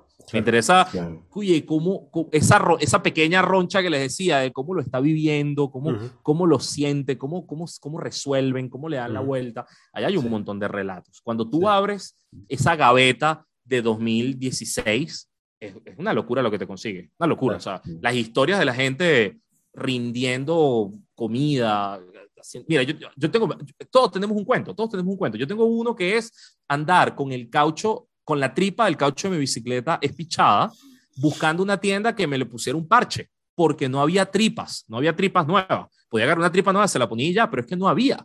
Y estaba buscando quien me lo parchara. Y el señor que me lo iba a parchar me dice, yo te lo puedo hacer, pero me lo tienes que pagar en efectivo porque eh, yo, yo tengo que irme en camioneta, entonces tengo que pagarle en efectivo. Entonces era yo con una tripa de bicicleta dando vueltas a ver cómo conseguía efectivo, porque no había en los bancos y no había en los cajeros automáticos. Entonces era una cosa ridícula, ridícula, una cosa casi que, que Cuba en el periodo especial, estando en Chacao, Venezuela, en 2017. O sea, eh, es una cosa, todos tenemos algo que contar y eso te puede dar unos indicadores de por qué estamos así.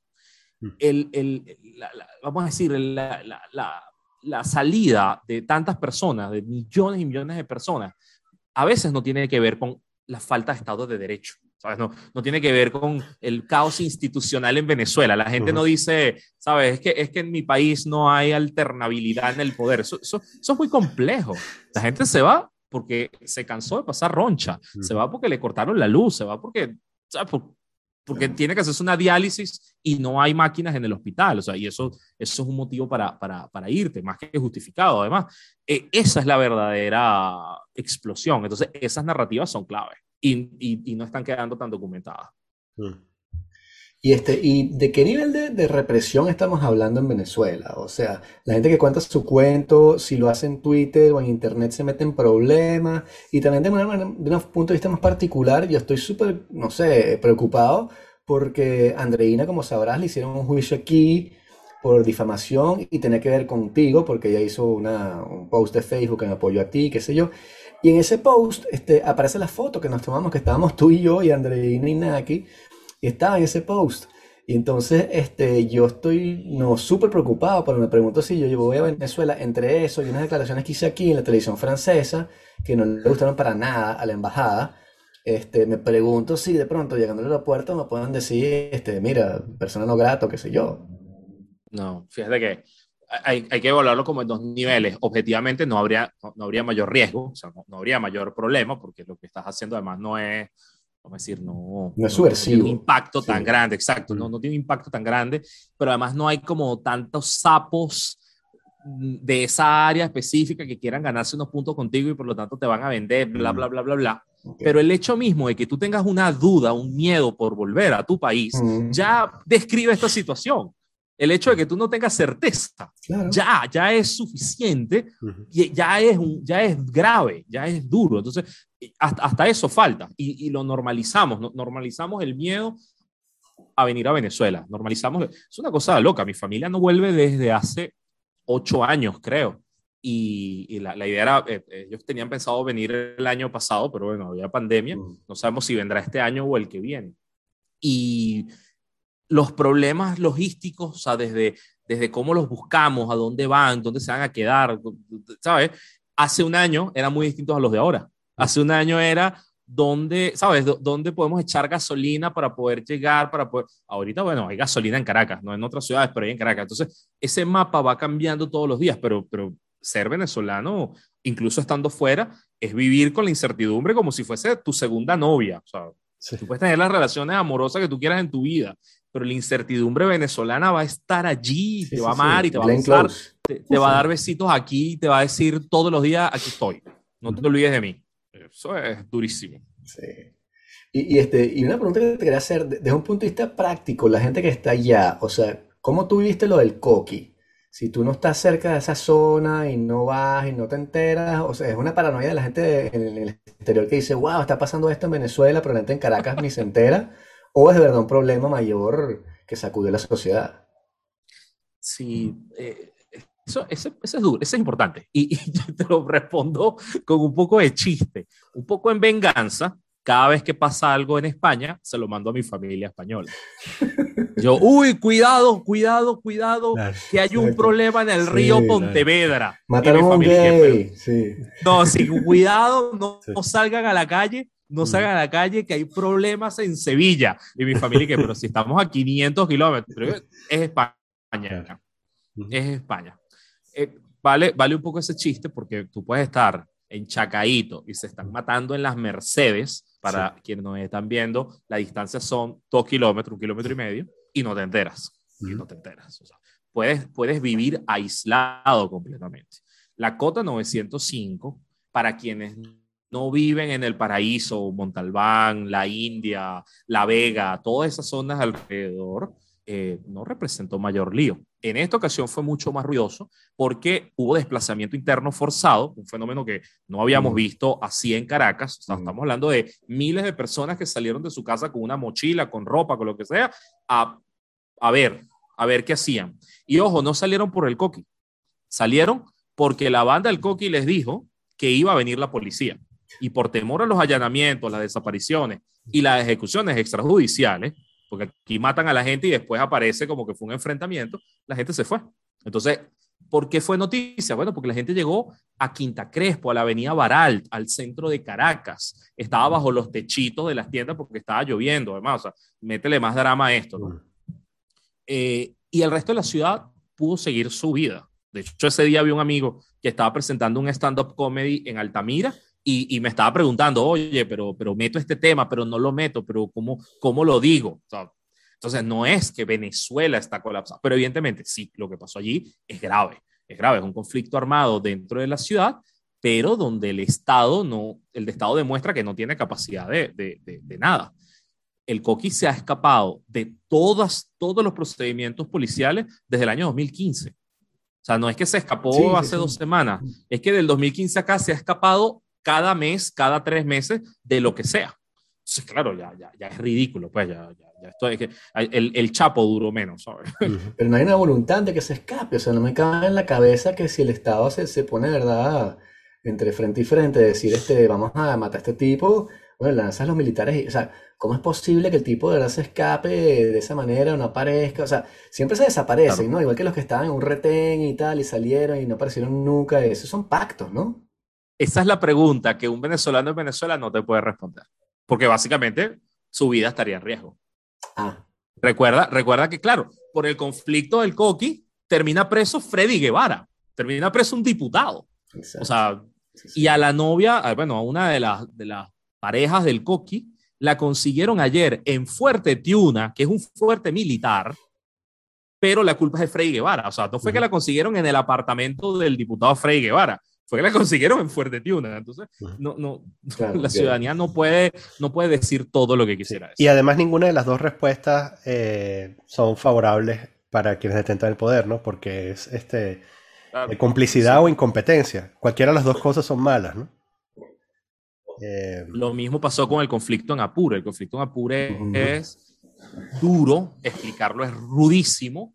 Eh, de- de- hubo también desplazamiento, lo que pasa es que la gente pasó a Colombia, entonces ya califica como refugio, pero fueron miles de personas que se movilizaron por un conflicto armado y, y terminó preso un grupo de defensores de derechos humanos. O sea, no terminó preso ningún guerrillero, sino defensores de derechos humanos de, de, de Táchira. Eh, está allí Tarazona, su hermano y Omar de Dios. Eh, y fíjense, el tema pure, ¿cómo se lo explicas tú a un comunista europeo?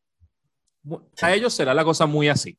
Eh, Colombia tiene guerrilla, una guerrilla marxista de izquierda tradicional. Esa guerrilla pacta con el gobierno una pacificación y entran en el periodo de paz con Duque y todo este asunto. Ok, chévere. Con Santos y luego Duque. Vale, de ese grupo guerrillero hay un grupo que decide no apegarse al plan de paz.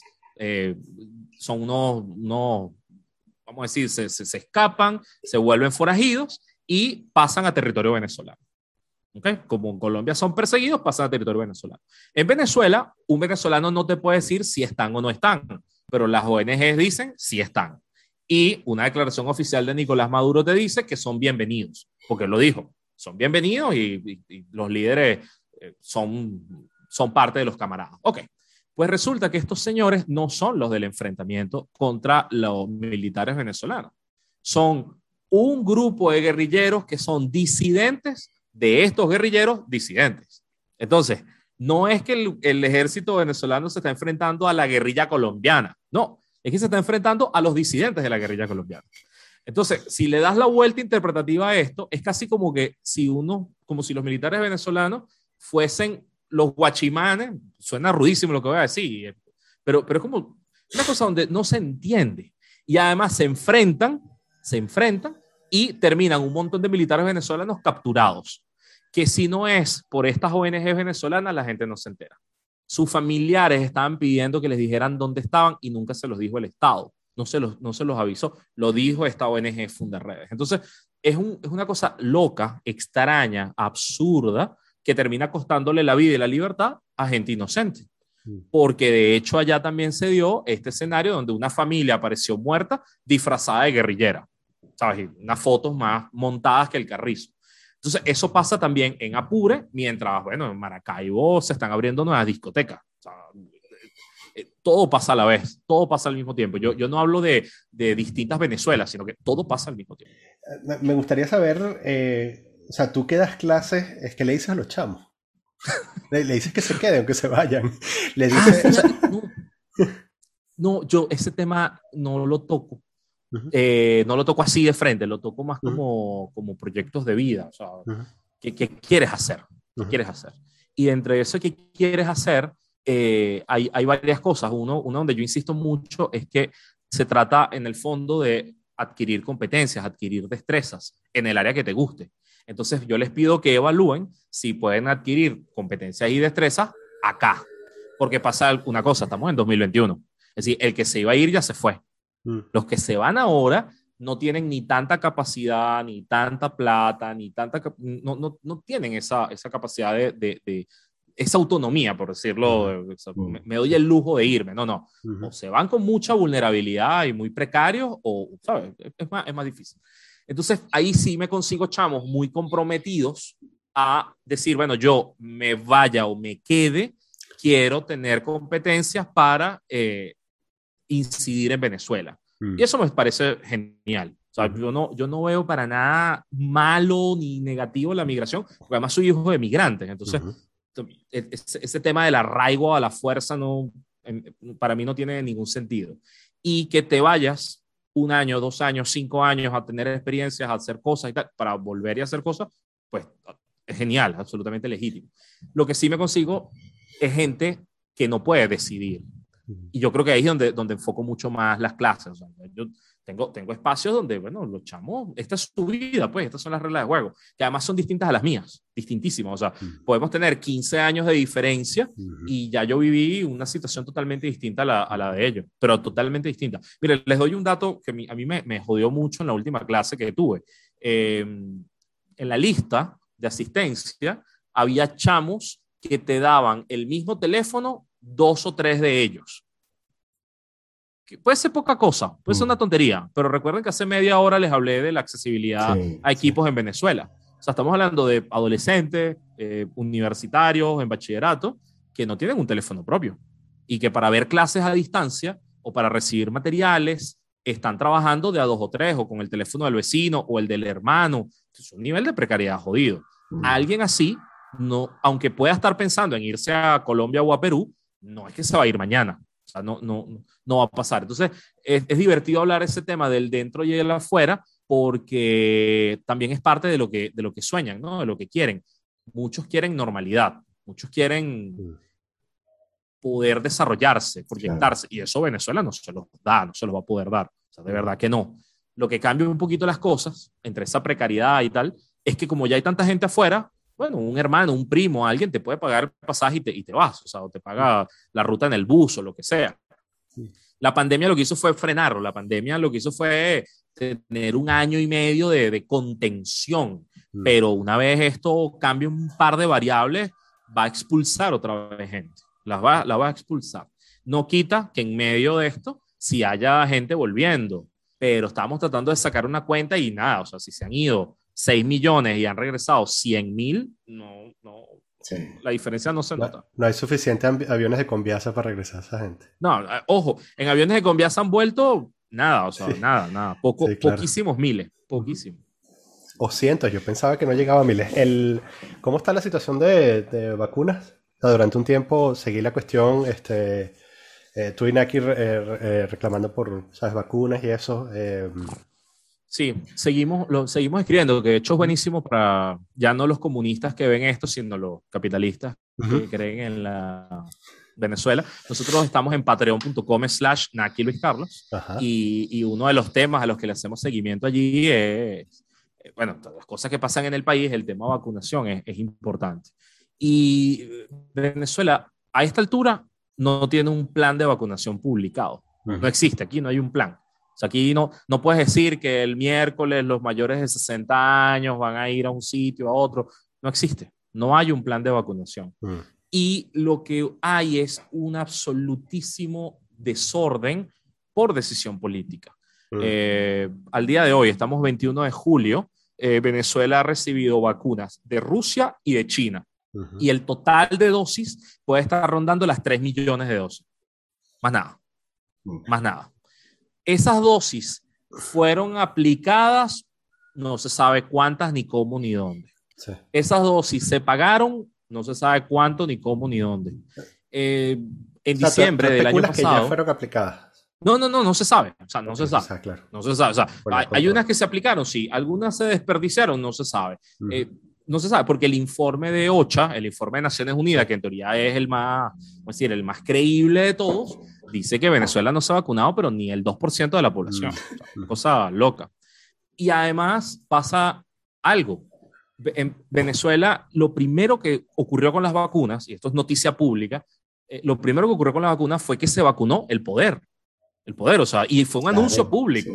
Maduro dijo, nos vacunamos nosotros, se vacunan los alcaldes y gobernadores que están en el que están en la calle con el pueblo y se vacunan los diputados de la Asamblea Nacional, su Asamblea Nacional, que son todos favorables a su partido. O sea, y fue televisado, fue mostrado. O sea, Maduro se vacunó antes que Angela Merkel. O sea, para tenerlo claro. Maduro se vacunó antes que Merkel. O sea, eh, y después que se vacunaron ellos, el resto dio igual. hubo muchos, muchos eh, desvíos, eh, vacunas piratas, eh, vacunación VIP, gente que pagaba para que la vacunaran yendo a centros médicos o que vinieran a visitarte a tu casa, pero el universo de vacunas disponibles son eso, 3 millones de dosis hasta este momento. Mm. Entonces, ¿qué es lo triste? ¿Qué es lo rudo?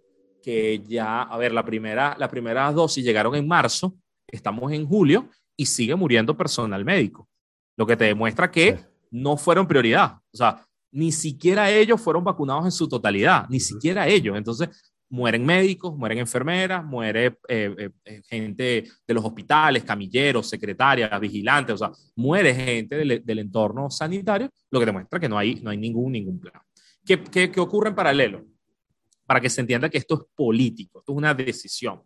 El, el gobierno interino, que es una estructura paralela de la Asamblea Nacional del año 2015, que tiene, vamos a decir, ninguna incidencia en Venezuela en términos ejecutivos, o sea, ellos no pueden ejecutar presupuesto, no, pueden, no tienen fuerza armada, no tienen poder, pero externamente controlan eh, activos, controlan empresas o dinero de la nación, movieron un dinero de, en Estados Unidos de, ante la OFAC para pagarle a COVAX, o sea, para pagarle a, mecanismos humanitarios de, vacunación de la Organización Mundial para la Salud, pagarle las, las vacunas de Venezuela. Y el Estado venezolano se negó el Estado venezolano dijo, no, prohibido, cancelado, pago yo. Cuando durante meses dijo, no tengo plata para pagar. Mm, el bloqueo. No es un tema económico, no es un tema de sanciones o bloqueo, es un tema político.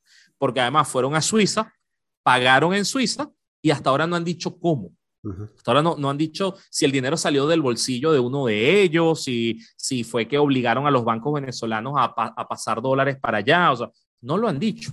Y aquí hay que hacer otra advertencia para comunistas afuera. Eh, en Venezuela hay, o fuera de Venezuela, hay testaferros a los que les han congelado cuentas y activos, eh, siendo testaferros, siendo secundarios a gente importante en el poder, por 1.500 millones de dólares, 3.300 millones de dólares, 2.000 millones de dólares. O sea, estamos hablando de gente que son testaferros, de personas secundarias en el poder, que tiene más dinero que Michael Jordan, más dinero que Messi y Cristiano. ¿Ok? Que es gente que uno ve cómo se gana la plata. Gente que uno ve y sudan y van y, Corren. Bueno, estos enchufados, estos testaferros tienen más plata que ellos. Entonces, no es un tema de que, de que las sanciones o no las sanciones, es que es el país más corrupto del planeta. Te lo puedo decir como directivo de Transparencia Venezuela, que es un cargo que tengo desde el año pasado. El país más corrupto del planeta. Entonces, el, eh, el juego de las vacunas ha sido perversísimo, ha sido rudo y, y, no parece tener solución pronta, porque ahora ya le pagaron a COVAX, el, el chavismo le pagó a COVAX, pero COVAX no tiene tantas vacunas disponibles.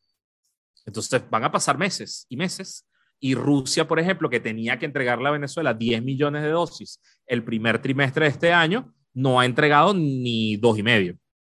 Y ya se ha negado a darle a Argentina y se ha negado a darle a varios países porque están atendiendo ellos su propia, su propia emergencia. Entonces es absurdo. O sea, despreciar a las farmacéuticas para casarte con Rusia porque Rusia es tu aliado y que después Rusia se convierta en el menos fiable de los actores es, es absurdo, es matar gente matar gente. Eh, ¿Hay algún sitio donde uno puede ver este, la lista de testaferros del chavismo que están sancionados? Eh, por, países, por países, sí. Puedes ver, eh, bueno, igual, puedes revisar Run Runes, que tiene un trabajo sobre sancionados muy bueno. Puedes ver a Transparencia Venezuela y el corruptómetro también. yo siempre siento que falta información y creo que no se da toda para poder presionar y negociar. Pero es absurdo que tenga a un testaferro con 3 mil millones de dólares. la cantidad de plata es absurda. O sea, en Francia descubrieron a uno porque dejó una, una, una propina de 10 mil euros. O sea, unas cosas desmesuradas que no hacen ni los jeques árabes. Este, es, es, es, muy, es muy ridículo, ¿no? Y lo que pasó es que a partir de, de, de las sanciones, lo que ha habido es una economía negra mucho mayor. Son una economía de enviarle oro a Turquía para que Turquía lo mueva y entonces con eso, le, ¿sabes? Pagas una cosa horrible. Eh, enviar o traer gasolina de Irán para después darle gasolina y diésel a Cuba, pero no nos dicen con qué le pagan a Irán. Entonces, son unas economías oscuras muy, muy, muy feas que igual quienes están pactando hoy con el poder eh, no, no, hablan de esos temas, o sea, todo esto está fuera del, del escenario. Eh, es loco porque tú puedes vivir en Venezuela haciéndote, fingiendo normalidad, lo que implica que estés muy desinformado y, y, la vida sigue. Pero mientras más te metes en consumo informativo, uy, es, es, es oscuro, pues, es un fardo, es un peso de cosas que cualquier variable está podrida. ¿Cómo haces tú para sobrevivir? Para, Perdón, no para sobrevivir, para, eh, digo, mentalmente, como para... sí, para... para, para... no, me interesa cómo haces dinero, o sea, cuánto te paga la CIA, lo que me interesa saber es cómo haces para, para sacarte las cosas de la cabeza y poder seguir adelante. Sí, e, es, es rudo porque una de las cosas, eh, de los acuerdos con los que yo llegué con mi familia cuando se fueron todos y yo me quedé, era que nosotros nos quedábamos porque nuestro proyecto de vida era contar qué estaba pasando acá. Nuestro proyecto de vida es contar, es narrar, es, acompañar gente, trabajar con ONG, fortalecerlas en su trabajo, acompañar víctimas. Para mí fue muy jodido entrevistar a sobrevivientes de tortura, sobrevivientes de desapariciones, sobrevivientes de, de, prisiones políticas y, y, vamos a decir, entrevistarlos, procesarlos, escucharlos, documentar y que después me aplicaran la, la receta. Fue, fue durísimo. Eso te da, eso te da estrategias, te da maneras de entender cómo va la cosa, pero, pero luego te quedas, o sea, ser víctima es una mierda, ser, víctima es horrible, no, no es nada honroso.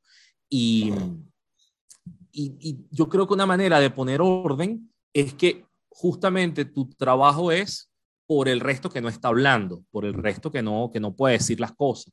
Eh, me, pasaron dos, dos distintas. Una, eh, unos ataques muy duros que hubo a periodistas y muchos, muchos no denunciaron, no quisieron denunciar. O sea, fue en plan de, yo no creo en las instituciones, si denuncio me va a ir peor, van a venir por mí. Entonces yo decía, bueno, al final de este periodo, la única denuncia es la mía. Entonces, bueno, para adelante, pues, vamos a insistir, o sea, que por lo menos uno... Eso fue una, una vivencia jodida, porque te das cuenta que no todos estamos en la misma sintonía. ¿no? Algunos, algunos quieren pasar el trauma y seguir adelante. Pero la otra fue, creo que de las cosas más duras, duras que me ha tocado vivir. Y, digo esto para, para, poder responderte, Daniel, de cómo, cómo hace uno, porque no es una receta. Em, cuando vino Michelle Bachelet a Venezuela, de esto sí puedo hablar, yo tengo provisión de hablar desde mi caso, pero cuando vino ella, eh, hubo una reunión con familiares de víctimas de las FAES. Y hubo eh, esa gente que, que fue a, a relatarle directamente cómo su familiar fue asesinado cómo lo sacaron de la casa y le metieron un tiro en la nuca, cómo lo mataron dentro de la casa y se lo llevaron arrastrado y después en la morgue le decían que fue un enfrentamiento. Eso, ojo, son miles, son miles de casos. Pero bueno, eso, en ese momento yo vi, no sé, como 20 distintos. Gente muy humilde, gente todos de sectores populares, una cosa jodida. Y en esa reunión yo pude hablar con Bachelet y de hecho hay una foto y se publicó y todo. Yo narré también mi propia experiencia sobre la que no puedo hablar nada, pero hubo un momento que me, como decimos en Venezuela, me cayó la locha. Decía, pana, este, aquí podía estar mi esposa. O sea, aquí podía estar mi esposa hablando de mí. Sí, Así como aquí está esta señora y este señor y este hermano y este primo y este... O sea, aquí lo que hay es un montón de, de personas familiares de víctimas, que son víctimas también, que su vida se la jodieron, niñitos traumados porque vieron a su papá cómo lo mataban, o sea, unas cosas durísimas, pero estos son los familiares. Y yo decía, ahí, por mi caso, estoy hablando yo. Y dije, bueno, voy a seguir hablando. Donde se pueda, evidentemente en público no se puede, ante Michelle Bachelet sí se puede, aunque ha generado costos para mí, ha significado presiones y, otras y otras cosas, este, yo creo que eso da, da orden. ¿Qué estoy haciendo? No me estoy cayendo a coa, yo no veo series y películas del holocausto, no veo series y películas, y que, y que mira esta, esto en Netflix de estas personas que enjuiciaron en falso. Los siete de una mierda. sí, una mierda. yo no tengo por qué. No, y que no, porque los acusaron de algo siendo inocentes. Yo, mira, para otra gente eso es ficción. ¿okay? Me, acordé de ti.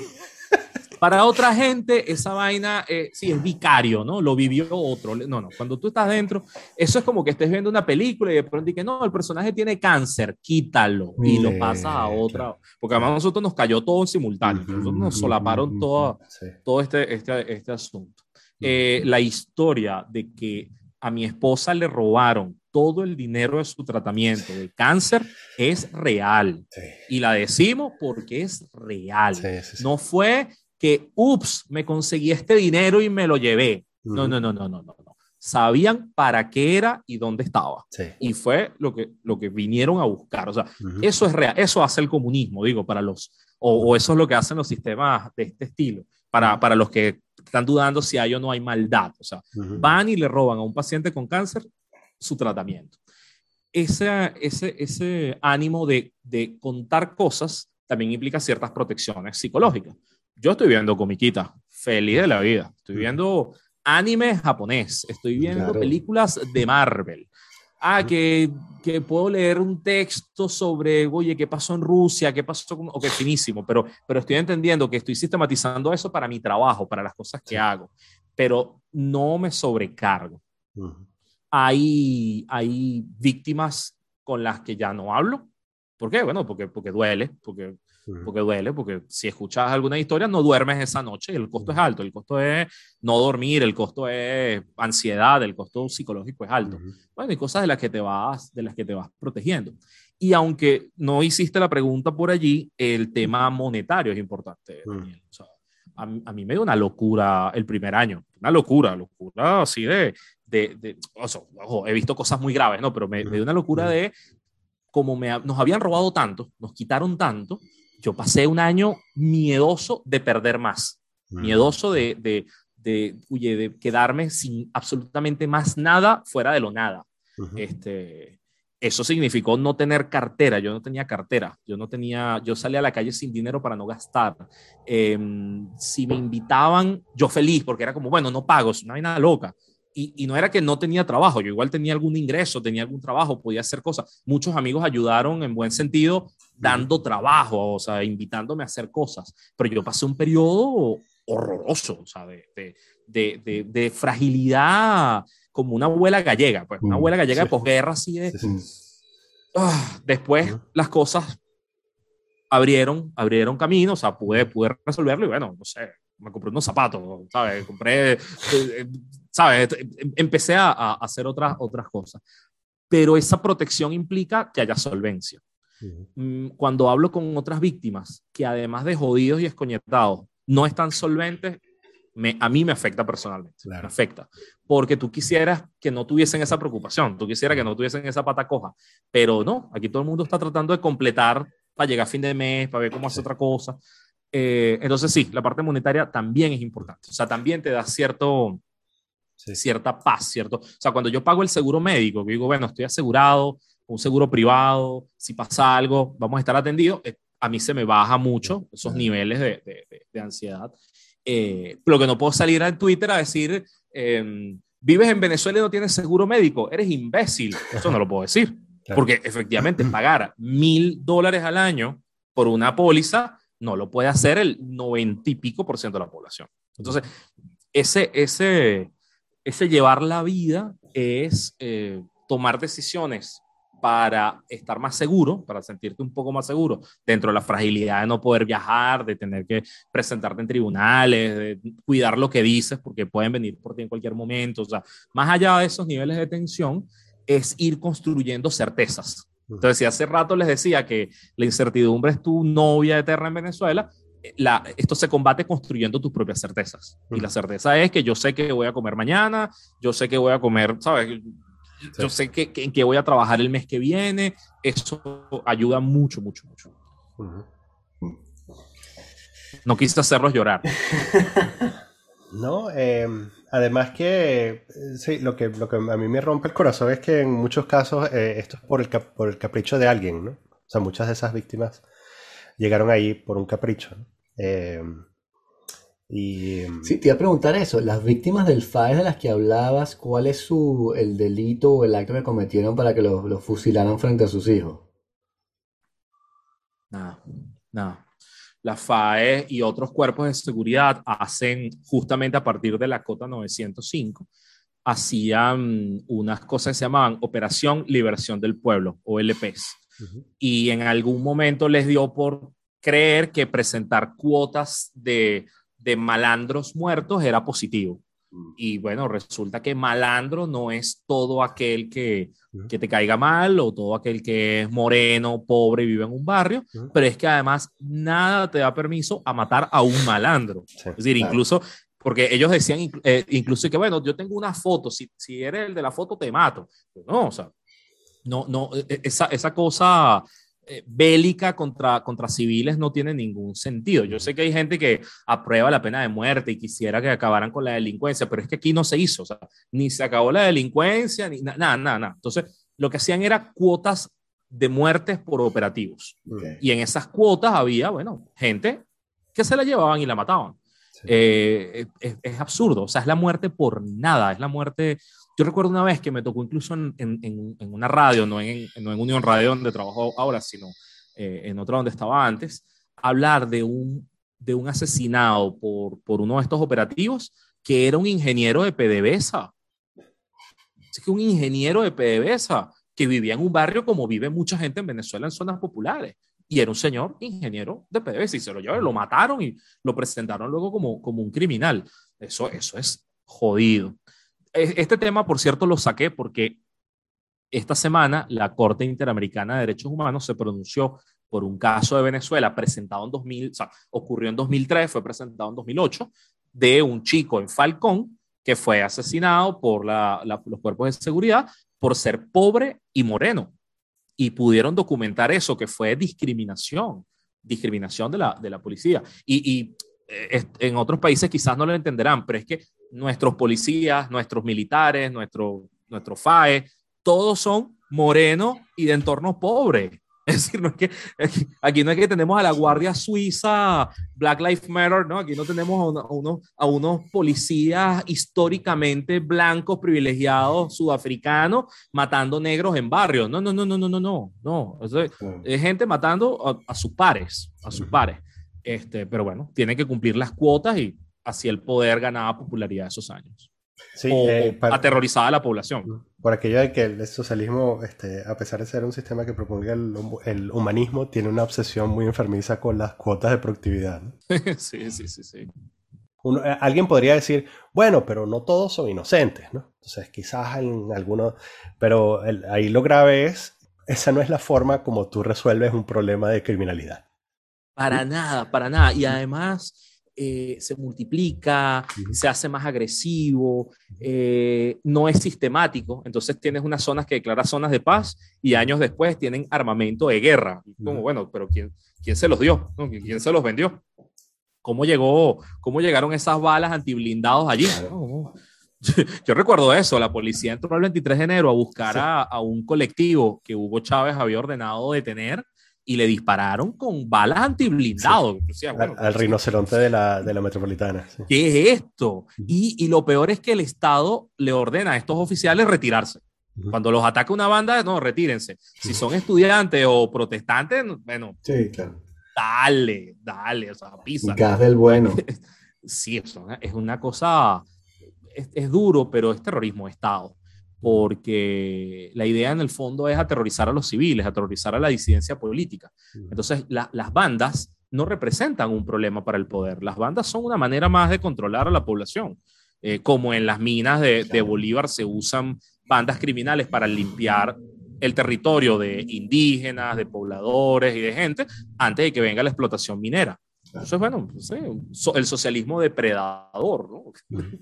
Esas cosas pasan aquí y es vamos a decir, yo no, yo no soy un reportero que cubre todas esas cosas para nada, pero desde el punto donde estoy me toca apoyar a quienes lo hacen, procesar esos datos, ayudar a otros a tomar decisiones. Entonces, es, es, es interesante, es intenso, están pasando muchas cosas y siento que, que, tengo un rol al narrarlo. Entonces también por eso es que no me he ido corriendo por la frontera, ¿no? No, no he salido, Cuando digo corriendo, no es que estoy hablando mal de otros que se han ido, sino que es el método que le queda a quienes tienen prohibición de salida del país. Eso, no, es, eso no ha sido mi idea nunca, o sea, no, no, no, no he estado en el, en el, en el plan.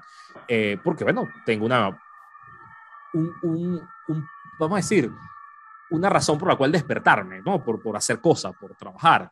Este, estar afuera sin estos niveles de ansiedad, de estrés, de persecución, pero sin un plan, mm, es algo que, que generaría otro tipo de, de ansiedades. Sí, me imagino que el, el, la sensación de desarraigo, fracaso incluso, ¿no?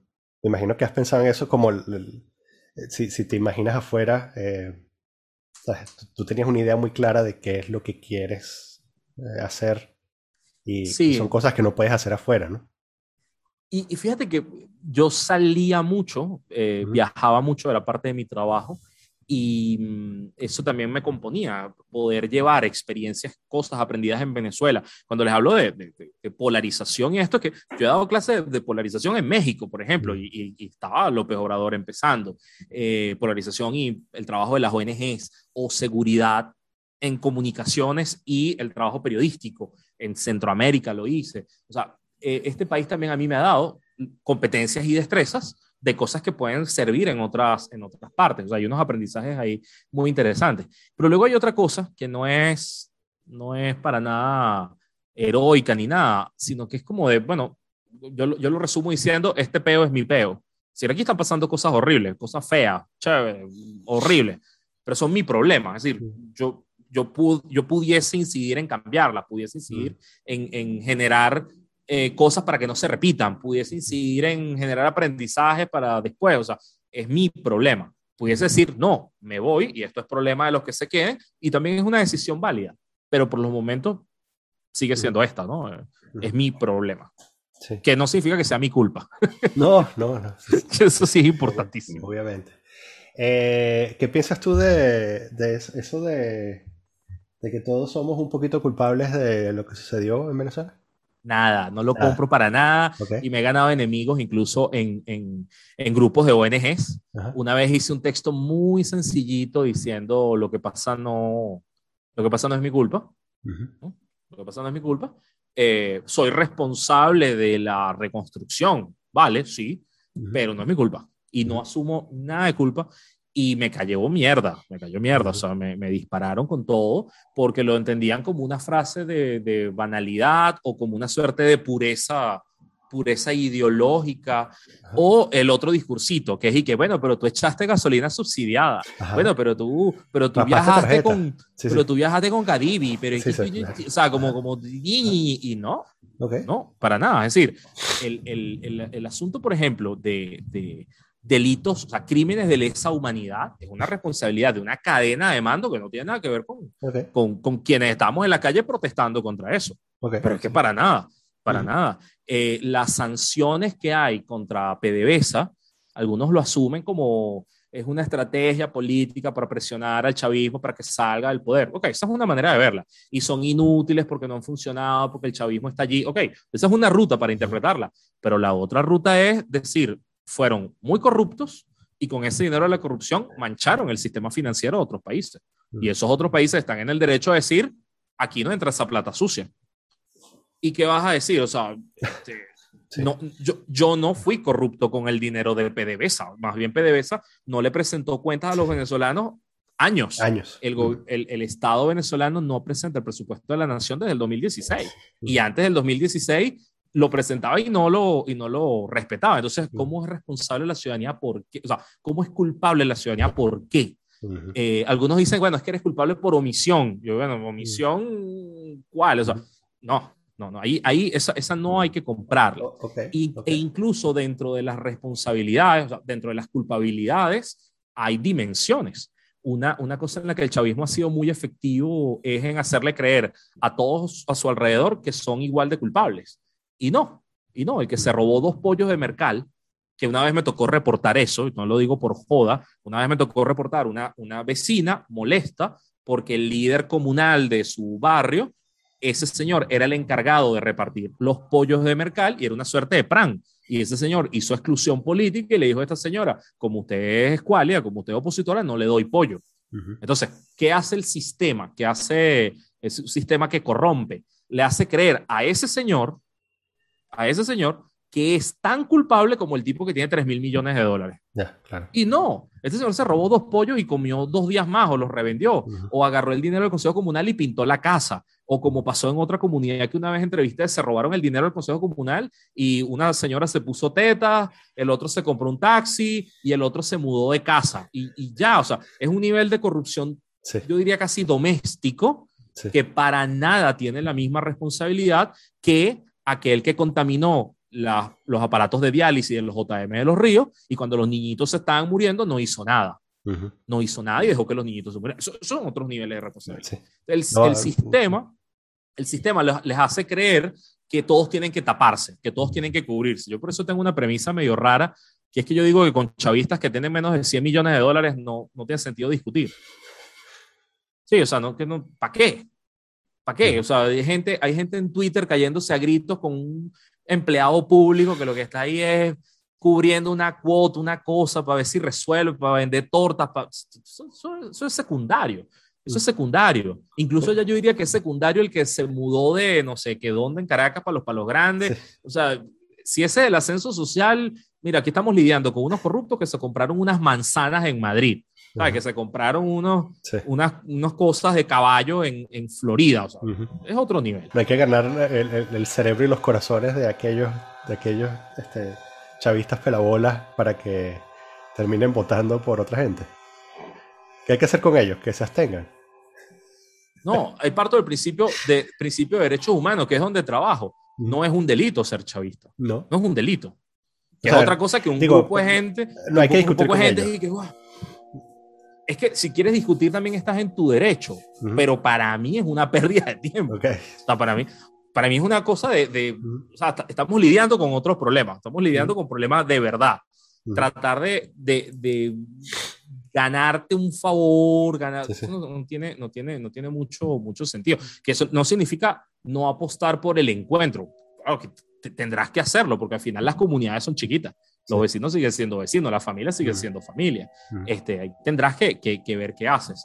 Pero, pero es que estamos enfocados en un conflicto de un nivel tan grande, tan grande, que, que, que esta, estas cositas pequeñas, mm, bueno, otros tendrán tiempo para ellas. Pues, ¿Tú crees que, a, mí me parece a veces que mucha gente, a mucha gente no le ha caído la locha de que de ese momento en el que pasamos de, mm, a una crisis humanitaria y entonces ahora hay eh, responsables que tienen el mismo peso, o sea, responsables que van a terminar en La Haya o que en un mundo ideal terminarían en La Haya, ¿no? O sea, que, que, pasamos de una gente que se robó 100 millones de dólares a eh, el mismo grado de responsabilidad de los carajos que planificar, que ordenaron la masacre en, Frenica, ¿no? O sea, y, eh, y, entonces me parece a veces que, bueno, así lo veo yo, pero quiero, quiero saber tu opinión, que, que hay gente que no ha hecho la conexión todavía de que de que estamos hablando aquí de otro nivel de responsabilidad que no se compara, que no... ni, siquiera se, resuelve en ni siquiera se resuelve en una instancia de legal nacional, sino que ya... Ya pasó a otro nivel y que además no se resuelve a veces ni en una generación. Entonces lo que está pasando es que hay gente que tiró la toalla, tiró la toalla y eso hay que asumirlo. Gente que ya dijo, mira, no, esto no va a cambiar, perdimos o se perdió las distintas maneras de ver cómo se cambiaban las cosas, bueno, eh, trabajemos juntos para ver cómo, cómo sobrevivimos, ¿no? Cómo, cómo, no, no, no, quiero usar estas palabras repetidas en Venezuela de cohabitación, apaciguamiento. Estos son como lugares comunes. Yo creo que hay gente que dijo, ya, o sea, listo, hasta aquí llegué, tengo 60 años, tengo 60 y pico de años, quiero vivir los próximos 15 o 10 sin irme del país, este, tengo plata, puedo aguantar esta crisis, o sea, no, no hay rollo, hay, cierta, hay cierta solvencia allí, eh, hay un modo de vida y dice, bueno, déjame pactar con el, con el poder. este, el problema es que está pactando con gente que tiene el mismo grado de responsabilidad que, que, criminales de guerra. Y eso es duro porque hasta eso lo, lo, hasta eso lo relativizan a mí como víctima y como periodista me jode, me pega mucho. Mm. Porque lo que está pasando, y eso ya ocurre desde un, de un año para acá, de un añito para acá, es que a las víctimas se les calla, se les pide que no hablen, se les pide que no, que no, que, no haya memoria, porque la memoria es chimba para las negociaciones, porque la memoria es mala, este, que haya olvido, que haya impunidad. eh, que no se metan, ¿no? Que no se metan en este tema, déjenos cuadrar lo, electoral y, y, luego vemos los presos políticos, luego vemos el, resto de las cosas. Eh, hay, una, hay una cosa muy, muy loca y se los comparto a ustedes, Vicente y Daniel. Esta sensación de que yo te robé este cable, ¿no? Que tengo acá. Yo te robé este cable. Entonces, si tú te quejas y armas un lío y no sé qué y tal, y yo te devuelvo el cable, no pasó nada. No, no hubo delito. no, eso, que así de estúpido, es lo que está pasando. O sea, tú tienes un CNE que se robó unas elecciones, se la robó. La elección del Estado Bolívar se la robaron. Tienes las actas, tienes los números, se demostró que en la totalización de Caracas manipularon los resultados, se robaron esa elección. Pues bueno, resulta que tienes este nuevo CNE con nuevos rectores, pero al menos dos de los que tuvieron en ese, en ese robo, en ese fraude, se mantienen allí dentro y te lo presentan como si fuese una cosa nueva, como si como te, te, ponen, y lo voy a plantear en términos de derechos humanos, te ponen como la, que la garantía de no repetición es que negociamos, que, que somos panas y que llegamos a un acuerdo. Y para cualquier víctima, es importante que sepa que la garantía de no repetición viene después de que hay verdad, justicia, reparación a las víctimas. Eso aquí no ha pasado. Entonces, la verdad no importa, no se puede establecer, te la niegan, está, no hay justicia, nadie es juzgado, nadie es castigado, nadie es sancionado, no se repara ninguna víctima, jódanse todas, no hay ningún rollo. ¿Sabes? A los presos políticos aquí no les resuelven la situación, lo que hacen es que los votan del país, los mandan al exilio. Y entonces te dicen que sí, que va a haber una garantía de que no se va a repetir.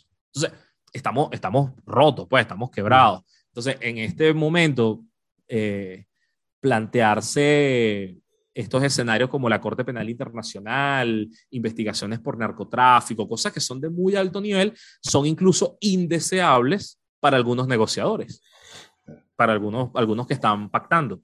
Porque mm. todo lo que no sea, o sea, todo lo que lo critique lo ven como radical, como una gente hiper cerrada, que no permite que llegue el futuro brillante a Venezuela. Y el futuro brillante es tener tres bodegones, dos restaurantes, este, y ya, o sea, eso no. Puesto de chicha. Puesto de chicha con flips arriba. Sí, bueno, pero por otro lado también eh, esa gente, ¿sabes? No quiere sentarse a negociar a menos que, haya olvido, ¿no? Entonces, de alguna manera... El juego está trancado. el, juego. está trancado. Claro, es que la, la, gran conclusión es que el juego está y estará trancado. Y quien lo quiere, quienes lo quieren destrancar, no están destrancando el juego grande, lo que están es buscando un espacio para sobrevivir mientras tanto. Y eso es, ojo, y, yo lo, digo ya con preocupación sobre lo que ocurrió ayer con Fede Cámaras. Em, ellos tienen la, tenían la posibilidad de plantearse como una bisagra, un mediador, un negociador, un actor que podía tener la suficiente capacidad para reunirse con unos y otros, pero es que no fue lo que hicieron. Ayer se presentaron como los amigos, los nuevos amigos de, de la alianza de gobierno, y a los otros los patearon. O sea, no es que a los otros los han tratado mal, no, no, no, no los llamaron por teléfono ni los invitaron. No, en redes van y les dicen radicales, pero después dicen que lo que pasa en Twitter no importa. Este, les dicen fracasado. Entonces, oye, si eres sociedad civil, tienes una responsabilidad enorme de reunirte con todo el mundo. Yo les decía que yo no discuto con chavistas de menos de 100 millones de dólares en plan de chiste, pero reunirse con mucha gente es clave en un momento así. O sea, reunirse, hablar con, con gente, o sea, eh, para, para, ver cómo, cómo se, se destraba, cómo se, se destraban estas piezas. Y ayer se perdió, se perdió esa oportunidad. O sea, incluso, incluso quienes se asumen moderados, ayer vieron amenazado todo eso, porque la moderación no es esto. La moderación no es la pasividad. Y fue lo que pasó. Miren, agarré una manzana para mostrar que volvieron las manzanas a Venezuela. volvieron las manzanas. Diría como que, ¿por qué no comes mango? Chamo, los mangos ya que son tan ricos, este, uno aquí pelando bola con esos mangos senegaleses chimbos. Hay un montón de gente que siguen siendo venezolanos a pesar de que se fueron de Venezuela. Eh, obviamente, y que, y que quizás, em, bueno, tienen una experiencia única, ¿no? y me parece también que, que en algunos casos, bueno, son el único venezolano y tienen que de alguna manera representar y explicar qué es lo que sucede y, eh, ser como el interlocutor, el interlocutor de todos ante ciertos grupos, ¿no? ¿Tienes alguna, alguna sugerencia? O sea, ¿cómo, O sea, por ejemplo, imagínate que, que yo no soy una persona muy informada, pero de vez en cuando me entero de cosas y, y, bueno, de vez en cuando me preguntan sobre Venezuela y, y bueno, y me dicen, ¿sabes? Este, yo digo, bueno, que es una dictadura y entonces me sacan la página de Wikipedia en donde dice que somos una, una democracia presidencialista con un parlamento funcional y todo eso. este, eh, es, ¿cómo, cómo, cómo, puedo, ¿Cómo puedo yo convertirme en un interlocutor de todos este, ahora que soy migrante? Es súper difícil, es súper difícil, eh, pero, pero tiene, tiene, tiene su juego. Eh, lo primero es que la propia noción de la migración ya te indica algo. Si usted migró porque algo, mm. algo, algo no estaba tan bien. Porque además la migración venezolana de unos años para acá no es una migración económica, que es normal. O sea, en el mundo la gente migra, bueno, porque busca mejores condiciones. Pero es que la migración mundial económica es algo así como el 3% de la población de los países. Mm. En Venezuela se fue ya un gentío, o sea, 20% mm. del país. Sí.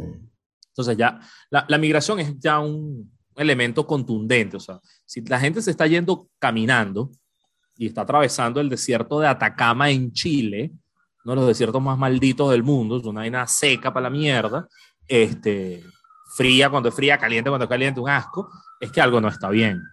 Entonces, ahí ya hay, ahí hay un punto. Yo diría que lo más importante que pueden presentar los venezolanos afuera es el, el, el testimonio de las cosas concretas de su vida o de la vida de su gente.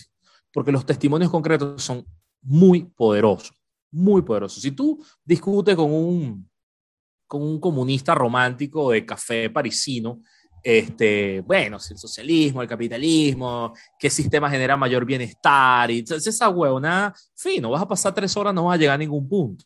Cuando tú le hablas sobre las arepas de yuca a la gente, o sobre cocinar con leña en el siglo XXI en un país que es el octavo en reservas gasíferas del planeta, este, lo concreto hace que les cueste mucho más responder. Lo concreto es duro, eh, se abre paso eh, y además es doloroso. Eh, estrategia para, para, gente en el primer mundo, bueno, hacerles sentir culpables porque te ofendieron con su indiferencia y su banalidad. Esa, esa la compran siempre. Claro, sí no comprarle jamás el discurso de que como uno está fuera, entonces es el privilegiado. Esa mierda a mí me tocó y es horrible que te digan, bueno, pero es que si tú hablas inglés es porque eres parte de los ricos blancos privilegiados del este de Caracas. Y yo así como, mira, vamos a describirte qué es Charayave. Es más, te quiero describir qué es el Tosta García de Charayave, un liceo público. O sea, no, no lo entiende, no lo entiende. Es que, es que, es que si, tú, si tú sabes, a mí una vez, y se los, de verdad, o sea, a mí me pasan vainas locas, a mí una vez me reclamaron, yo no podía decir que Venezuela era un país pobre si yo tenía lentes. Claro. Y bueno, si tu país está tan mal, ¿por qué tú tienes lentes? Es como, wow. O sea, ¿qué nivel de miseria tienes tú en la cabeza como para... Entonces las cosas concretas son importantes. Eh, tengo un amigo mexicano que a él nunca se le olvida que me vio comprando papel sanitario en un viaje para traer a Venezuela. O sea, entonces él me decía, no importa que me digan a mí sobre Venezuela, yo sé que mi amigo, mi amigo tiene que llevar papel toalé a Venezuela. La última vez que traje papel toalé fue a principios de 2019. Ya los últimos, ya, ya eso se acabaron, ya, esa reserva, ese, ese hoarding loco de abuela gallega se acabó, este, y ya, ya empecé a comprar papel en Venezuela, ya se consigue, a unos precios absurdos, pero se consigue. Mm. E, esa, insisto, los puntos concretos son, son clave. Mm. Sobre cómo definir a, a, Venezuela, hay unas variables que pueden ser muy, pueden ser muy interesantes, eh, porque son responsabilidad propia a ti te pueden decir que las sanciones, que el bloqueo, que la paja, que lo que sea, pero cuando muestras que en Venezuela para abrir una empresa necesitas medio año de burocracia, les queda claro. Cuando tú les explicas que la gente no tiene pasaporte porque no se los dan o porque no los, no los producen y, y ahora que los producen cuestan 200 dólares, le queda más claro. Cuando tú les explicas que el Programa Mundial de Alimentación tuvo que venir este, les queda más claro. O sea, eso ya no es propaganda de la derecha fascista internacional. Yo creo que uno de los graves problemas del chavismo es que terminó dándole la razón a, a la vieja del cafetal. o sea, yo quiero hacer un graffiti en cierta pared de, de, la castellana que diga Colomina tenía razón. Pero, ¿sabes? Es que, es que, al final cumplieron la receta de las peores cosas que le adjudicaron, pero esa es su responsabilidad absoluta. Eh, yo creo que por ahí, ahí podemos hacer un manual. De hecho, ya les confieso a ustedes, a mí una vez me llamaron para eh, una, había una estrategia de comunicación de una ONG que era cómo hablarle a los partidos de izquierda europeos sobre Venezuela y, y, bueno, después llegó la pandemia y se paró. pero, pero, las cosas concretas son importantes. Si no te van a decir, crisis hay en todas partes, torturas hay en todos los países, eh, crimen hay en todas partes, porque el otro día a mí me quitaron la billetera. Es como... Claro. Sí, hablar de los casos específicos, pero en muchos de esos casos, claro, es culpa del bloqueo y tal. Sí, pero, pero no cuando, no cuando es el, propio policía el que te roba o cuando, oye, una cosa fea que le pasó a un familiar, ¿no? Que fue un, un secuestro y cuando investigaron quién fue, pues era, era un comando anti-extorsión y secuestro. Entonces, bueno, te vas del país porque te vas, o sea, no hay, más, no hay nada que hacer. Es, ese tipo de cosas más concretas a la gente le puede, le puede funcionar. Aunque parece, parecen todas historias de, de Netflix, ¿no? Bueno, Luis Carlos, gracias. Patreon.com slash Naki Luis Carlos. Sí. Sepan, sepan que va a ser muy bien usado en, una causa, en una causa venezolana. Pero miren, ¿qué, ¿qué es estar bien en este caso? Yo creo que poder llevar la fiesta en orden, es decir, la recuperación de salud de Naki va bien, las evaluaciones médicas van bien, lo que significa que eh, por un lado no hemos dejado de hacerla y por el otro lado hay médicos todavía en Venezuela, hay mm, médicos haciendo buen trabajo. Este, igual, eh, tuve unos episodios odontológicos y decir, oye, hay odontólogos y hay equipos y hay eso mismo de la escasez de productos que ya más o menos está resuelta. Bueno, pasó también con los implementos médicos, o sea, se consiguen cosas, eso es estar bien, pero donde la gente no está nada bien y creo que es donde hay que poner mucho foco ahorita, es en conseguir que haya eh, más fuentes de financiamiento sostenibles. Eh, o sea, el país tampoco va a vivir solo de remesas, el país tampoco va a vivir solo de, de unos enchufados que quieren montarse un restaurante, entonces montan un restaurante, ¿no? No es eso, o sea, hay que buscar otras maneras de, de, ser productivo y es ahí donde me estoy rompiendo el coco de qué podemos hacer que pueda servir de más puestos de trabajo para gente, que, que sea más productivo, porque es que si no, esto va a seguir expulsando y, creo que eso hay que atenderlo rápido. Sí, lo que pasa también es que, claro, si, si quiebras a toda la industria pesada en un país con industria pesada, tradicionalmente, es jodido, ¿no? Es como si, si, vas a reemplazar todo el parque, por ejemplo, por trabajadores de conocimiento. O sea, suponte que es como una escala más sofisticada del buonerismo este de, de comprar y vender, ¿no? El, el buonerismo de, como la etapa siguiente es quizás una industria de servicios, ¿no? Pero, eh, claro, eh, porque tienes, bueno, gente formada y de pronto, o sea, puedes montar desde un call center hasta una sala de redacción o qué sé yo. Eh, pero, pero claro, ¿cómo haces si no hay seguridad de infraestructura, por ejemplo? es como una de las... Wow, quizás estoy siendo muy pesimista. ¿no? no, no, no, no, estoy siendo absolutamente realista. Absolutamente realista, pero, quizás no hay que ser realista. Quizás no hace falta. Exacto. Quizá hay que arriesgarse un poco. Exacto. Vamos a ver. Yo, yo ahí sí soy más conservador con. Muy conservador con los fondos. Pero bueno, es para, es para pensarlo en los próximos meses. De verdad, un placer para mí verlos y acompañarlos en este espacio. Gracias, de verdad, un honor. Un honor este, disculpen, disculpen la nube negra. No, no, eh, de hecho, para eso te trajimos, no para la nube negra, te trajimos para que nos cuentes las cosas como son. Claro. Agradecido. Un abrazo.